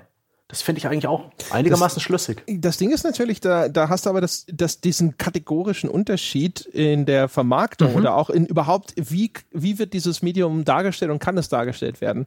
Bei dem Film, bei den Trailern hast du ja eigentlich in der Regel, auch da gibt es Sachen, wo es abweicht, ne? wie es zusammengestellt ist oder welche Messages transportiert oder es sind vielleicht Szenen drin, die so nicht im Film vorkommen und so weiter. Aber du hast eine viel größere Werksnähe automatisch als beim Computerspiel, wo wir ja schon drüber gesprochen haben, dass es das eher sogar in so eine, sich in so einen zweistufigen Vermarktungsablauf entwickelt hat. Erstmal nur der Render-Trailer, der hat nichts mit dem Spiel zu tun. Er verrät dir, wie in manchen Fällen, Elden Ring und so, nicht mal darüber, viel darüber, was für eine Art Spiel das ist. Und dann nach und nach und die, die, das eigentliche Spiel, das eigentliche Werk zu sehen zu, äh, zu dürfen, das ist ja schon die zweite Stufe der Rakete, die da gezündet mhm. wird.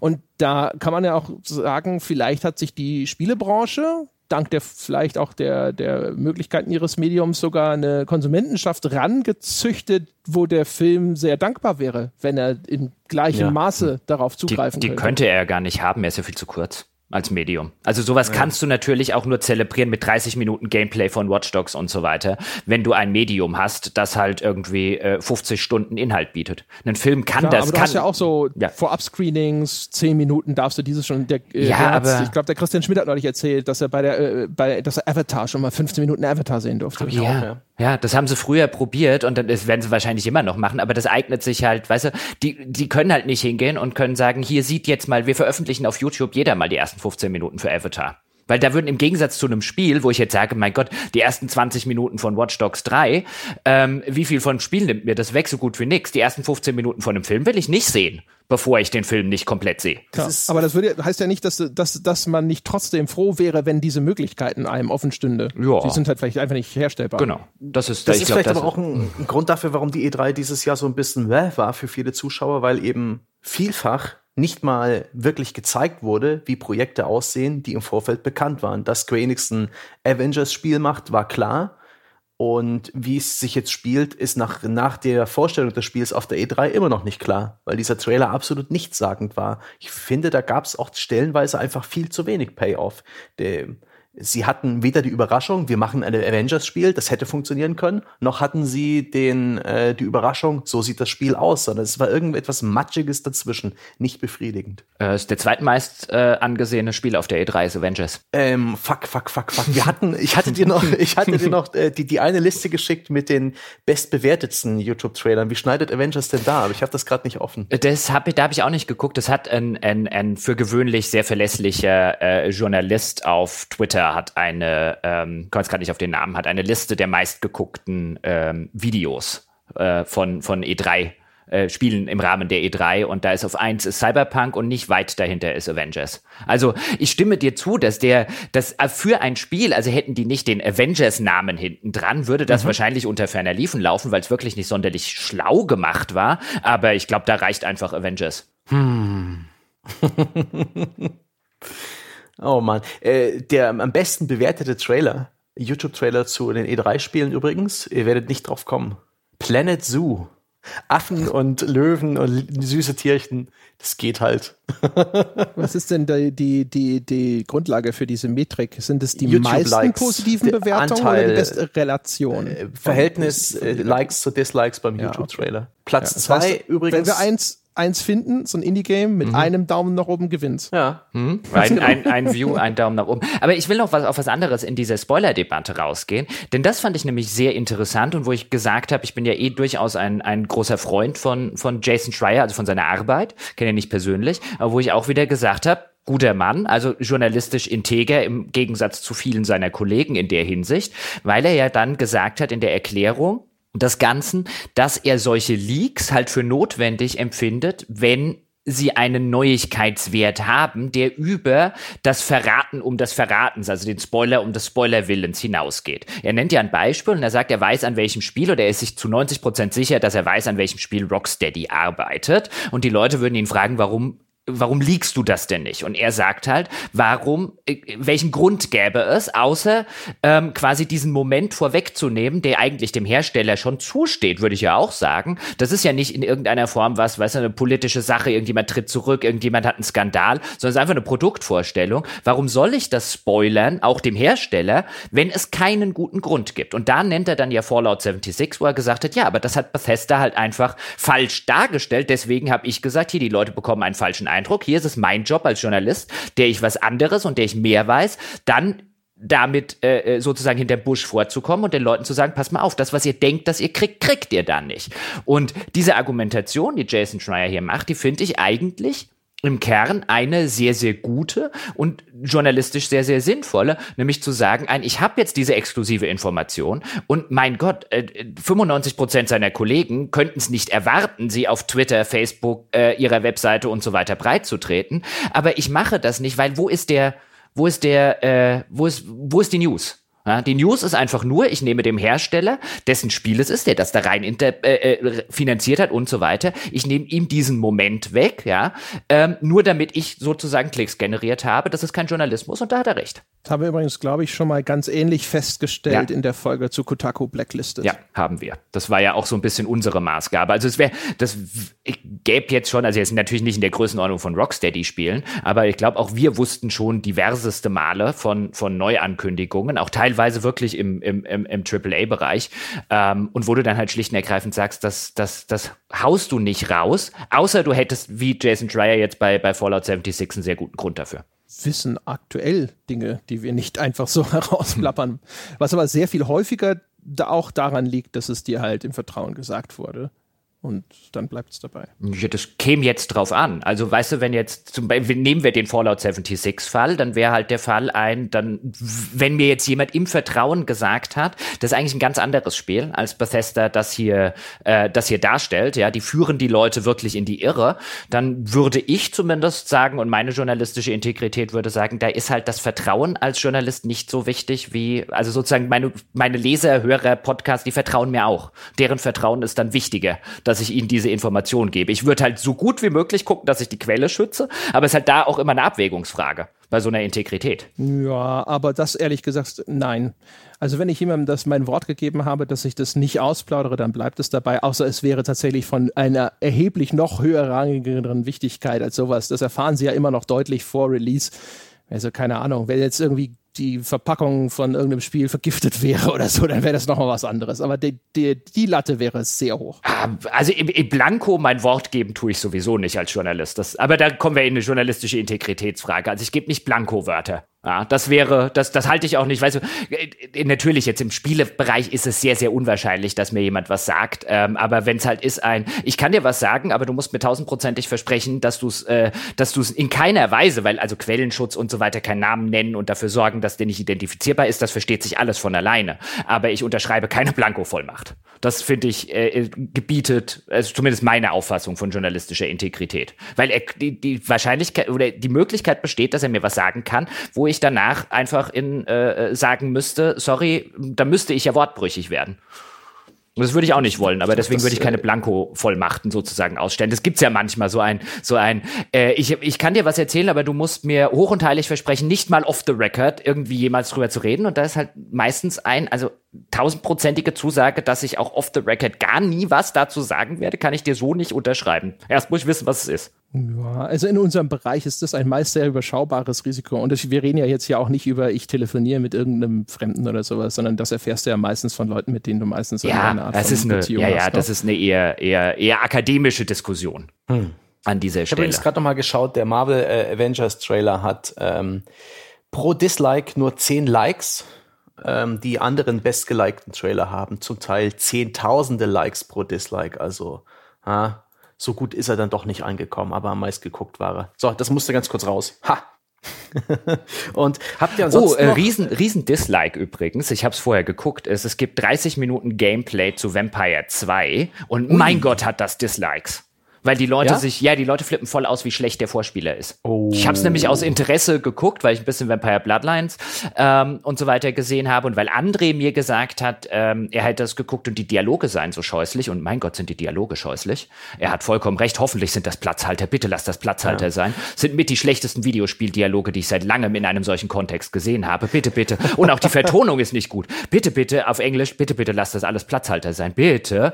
Das ist Ähm, halt, vor allem, vor allem bei einem Vampire Bloodlines 2 ist es halt fatal. Ich hab's, äh, hab Jochen auch gesagt, ich hab's jetzt bei mir für mich persönlich zum Selbstschutz, weil das ist ein Titel, wo ich mich bei Ankündigung erstmal sehr gefreut habe, dass er angekündigt wurde. Sofort erstmal auf wird wahrscheinlich scheiße downgraded. Das ist so, es ist so wie wenn so Aktien, äh, weißt du, von, von Hold auf Sell gestellt werden oder sowas. Ich habe sofort gedacht, so, okay, ich rechne jetzt erstmal damit, dass das nichts wird, um mich vor Enttäuschung zu schützen. Wie auch das, das Gameplay zum äh, Fallout New Vegas im Weltall, äh, The Outer Worlds, ist ganz schön ernüchternd. Also es gab vielleicht einen guten Grund, warum in diesen ganzen Shows so wenig Gameplay gezeigt wurde. Es wirkt auch eher wie eine Fallout New Vegas Mod mit leicht verbesserter Grafik. Ja, cool. Oh Mann, oh Mehr Mann. was anderes habe ich nicht erwartet. ja, soll mir recht sein. Die NPCs schauen alle ganz starr und steif und äh, emotionslos mitten in deine Augen, mitten in deine Seele rein. Ja. Es wirkt äußerst ver verstörend. Das ging noch, fand ich. Also, weil das war bei diesem ersten Gameplay, das zu sehen war, war das ja auch schon. Was ich, was mich ein bisschen, so ein bisschen so hat, äh, so äh, machen lassen, war äh, alles außerhalb der Städte. Diese ganzen Städtchen und Siedlungen und sowas, das sieht irgendwie ganz geil aus. Aber dann siehst du diese, diese komische, lahme Pampa, Ja. wo ich mir gedacht habe, so, Primärfarbe braun. Ja, braun, grün, irgendwas und das so, oh Ja. shit. Und, wahrscheinlich wird man da schon viel Zeit verbringen Ja. am Ende. Ja, und äh, wir haben hier, da haben ein paar, paar Banditen eine Straßenblockade äh, gebaut und wir benutzen dieses mh, Zeitlupe-System, um sie zu erschießen. Und danach das andere Gameplay-Element in der Spielwelt, hier haben ein paar Banditen eine Straßenblockade erzeugt. Das wirkte bereits in den kurzen Gameplay-Szenen repetitiv. Da Respekt dafür. Aber ich will das nicht vorverurteilen, ähm, wenn das in Sachen Story und Quests und äh, Möglichkeiten und Dialoge und Rollenspiel, wie auch New Vegas, das mir auch der Jochen im Rahmen eines Podcasts und einer kleinen Hausaufgabe mal so schön näher gebracht hat. Das war schön. Wenn das in der, in der Form delivert, ist bitte. aber wieder vielleicht, vielleicht ein, so ein Ding, ne, wo jetzt alle Publisher so zu Hause sitzen und sagen, okay, nächstes Mal doch auch Render-Trailer. Weil das war ja dann tatsächlich auch so die E3, wo du gedacht hast, so, okay, die, die die Gameplay gezeigt haben, Mhm. also öffentlich für alle, haben sich in großen Teilen keinen Gefallen damit getan. Auch- Wir haben das bei Jedi äh, Dingsy Bumsy Ja. da Oh, ja. Bei Bloodlines zu einem gewissen Grad Outer Worlds fand ich es nicht insgesamt furchtbar. Nur diese Teile, wo du so in diesen, diesen komischen, gleichförmigen. es hypt dich halt nicht so wie ein Trailer. Ja, aber ah, wir hatten es aber auch bei, weißt du, bei, bei äh, dem Jedi-Ding von Respawn, was EA gezeigt hat. Ich meine, wir hatten es ja auch in unserer Fallen Folge, Order. André. Genau, Fallen Order. Ähm, ich habe das geguckt und ich fand, ich habe es ja auch da, da schon in der Folge gesagt, deswegen nur ganz kurz, ich fand das nett. Ja, ich fand das sah aus wie ein Spiel, was Spaß machen kann. Ein paar coole Sachen hat's gehabt. Hat's mich jetzt vom Hocker geblasen? Nein. Aber ich frage mich immer, was haben denn die Leute erwartet? Also, was ist denn die Erwartungshaltung? Gerade jetzt in der heutigen Zeit und auch noch aus, aus Sicht von, von, von, von richtigen Core-Gamern, von denen man jetzt ausgehen würde, ihr habt die haben die letzten Jahre viel gespielt und so weiter. Was haben die denn von einem, von einem Jedi Fallen Order erwartet? Also ich finde eher noch, finde eher noch nett, hat mich positiv überrascht. Also, was Besseres. Nee. nee, weil, Also wenigstens eine Szene, wo ich nicht das Gefühl habe, habe ich schon zehnmal gespielt oder in, in Ermangelung dessen geile Grafik. Ja, aber äh, also ich weiß nicht, wann ich das, das letzte E3-Gameplay von irgendjemandem gesehen habe, wo ich nicht gedacht habe, habe ich schon zehnmal gespielt. Also das ist halt einfach, Boah, das ist da halt einfach letztes so. ein- Jahr aber auch echt besser. Letztes Jahr hatte bessere Gameplay-Demos durch die Bank weg. Ja, dann, also dann waren sie, das, das glaube ich ja schon, dann waren sie vielleicht besser im Kaschieren, dass man es schon zehnmal so gespielt hat. Aber äh, es war mir ist vollkommen klar, dass Jedi Fallen Order nichts Innovatives oder sonderlich Originelles machen wird. Also, Es hat sich auch, ich glaube, sch schlecht möglichst verkauft. Es würde vorgespielt, als wäre es eine Art Uncharted.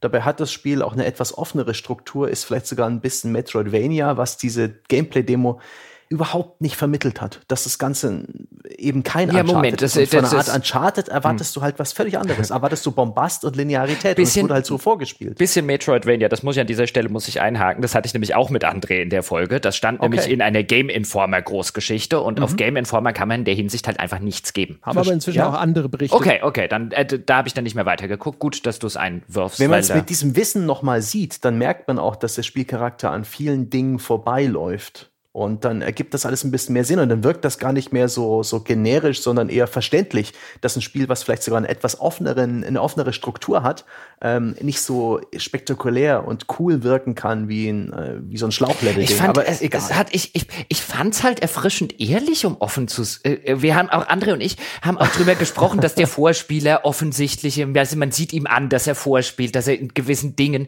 nicht das tut, was man jetzt erwarten würde, weil jetzt, äh, ja, äh, erledigt erledige doch diesen Gegner, der hat gefühlt nur noch drei Hitpoints, aber nein, er dreht sich um, damit ihm der Gegner nochmal den Rücken schlagen kann. Ich fand, das war so eine, also eigentlich wäre die Kritik, wenn ich das jetzt kritisieren würde, wäre ein, die haben mich zu inkompetent verarscht.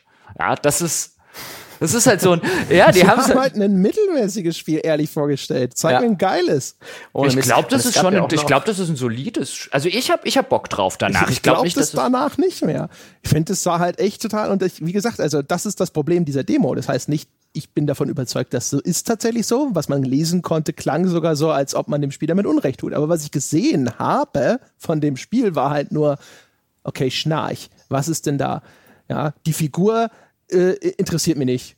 Blank. Fertig. Ja, Grafik nicht herausragend, in keiner Weise. Nicht mal innerhalb des EA-Portfolios irgendwo oben mit dabei. Ablauf des Spiels, huh, kann ja auch Dark Souls spielen oder so, das hat wenigstens geiles Art-Design.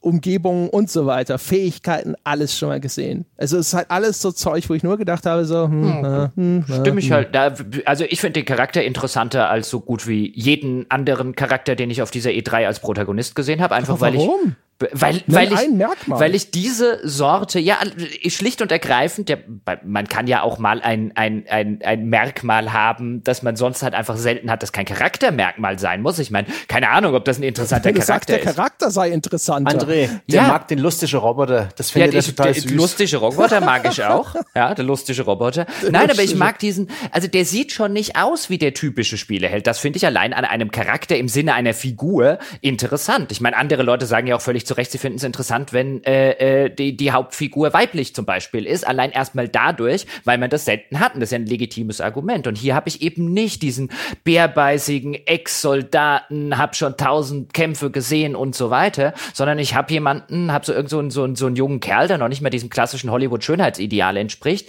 der auch noch sich anhört, als wäre er gerade aus dem Stimmbruch gekommen. Keine Ahnung, ob sie was Interessantes aus dem Charakter machen, aber allein das finde ich schon interessanter als die meisten anderen Protagonisten. Normal liegen deine Messlatten höher. Aber gut. Es ist halt auch die Frage, ob jemand anderes höher drüber springt. Also das ist halt so ein, ja, keine Ahnung. Vielleicht habe ich einfach die Messlatte dieses Mal bei der E3 so niedrig gelegt, dass tatsächlich viele Leute drüber hüpfen können. Ja, so. Es gab ja auch nicht so viel Auswahl. Teppich, Teppich. Äh, ich muss übrigens, bevor wir jetzt zur Abmoderation kommen, ich muss noch mhm. einmal äh, vor allen Leuten sagen, na, na, na, na, na, na, Herr Peschke. Ja, ich hab's gewusst, ich hab's gesagt hier. Zelda ja, du hast mich das noch ausgelacht neulich in einem Podcast, weil ich gesagt habe, am Ende zeigen sie ein neues Zelda. Haha, doch nicht Nintendo. Das habe ich in dem Podcast hm? schon selber eingeräumt ja. und das wäre cool gewesen. Und jetzt, wenn du es nochmal so peinlich reinreibst, Nö. wirkst du halt wieder wie der Kleinbürger, der du bist. Ja, gut. Ich wirke wie der Kleinbürger, der Recht hatte. Recht, Recht, Recht, Recht, Recht, Recht, Recht. Und du hast mich ausgelacht. Ach, das ist schön. Egal wie ich wirke. Oh. Meine Damen und Herren, äh, in, mit diesen wunderbaren Schlussworten können auch Sie Recht haben, können auch Sie Sie komplett richtig liegen, indem Sie uns auf iTunes die verdiente 5-Sterne-Wertung angedeihen lassen. Schreiben Sie uns ein paar nette, freundliche Worte dazu, welche die vielleicht nicht losgehen mit Wer hatte recht? Wer hatte muss. recht? Ich hatte recht. Ich hatte recht. Am besten einfach ein bisschen in Medias Res drin in der, in der Bewertung formulieren. Da freut sich Jochen, wenn er mal wieder Reviews liest. Ich hatte trotzdem recht und du wirst mich nicht triggern, während ich hier recht habe. Ich grinse wie ein Honigkuchenpferd. Ja, und wenn Sie so recht haben wollen wie Jochen, Gebauer, also so völlig und uneingeschränkt und vollkommen recht, dann schauen Sie vorbei unter gamespodcast.de slash Abo, werden Sie Unterstützer des unabhängigen Journalismus und dieses Podcasts und gönnen Sie sich dafür all die wunderbaren Bonusinhalte, die wir für Sie jede Woche veröffentlichen. Das können Sie auch tun unter patreon.com slash auf ein Bier. Und wie immer, für Diskussionen zu dieser Folge und allem Möglichen besuchen Sie das Weltbeste Spieleforum unter forum.gamespodcast.de. Meine Damen und Herren, das soll es gewesen sein für diese Woche. Wir hören uns nächste Woche wieder.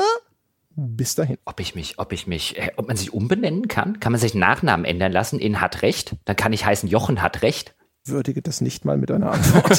Verdammt. Ich frage mal beim Standesamt.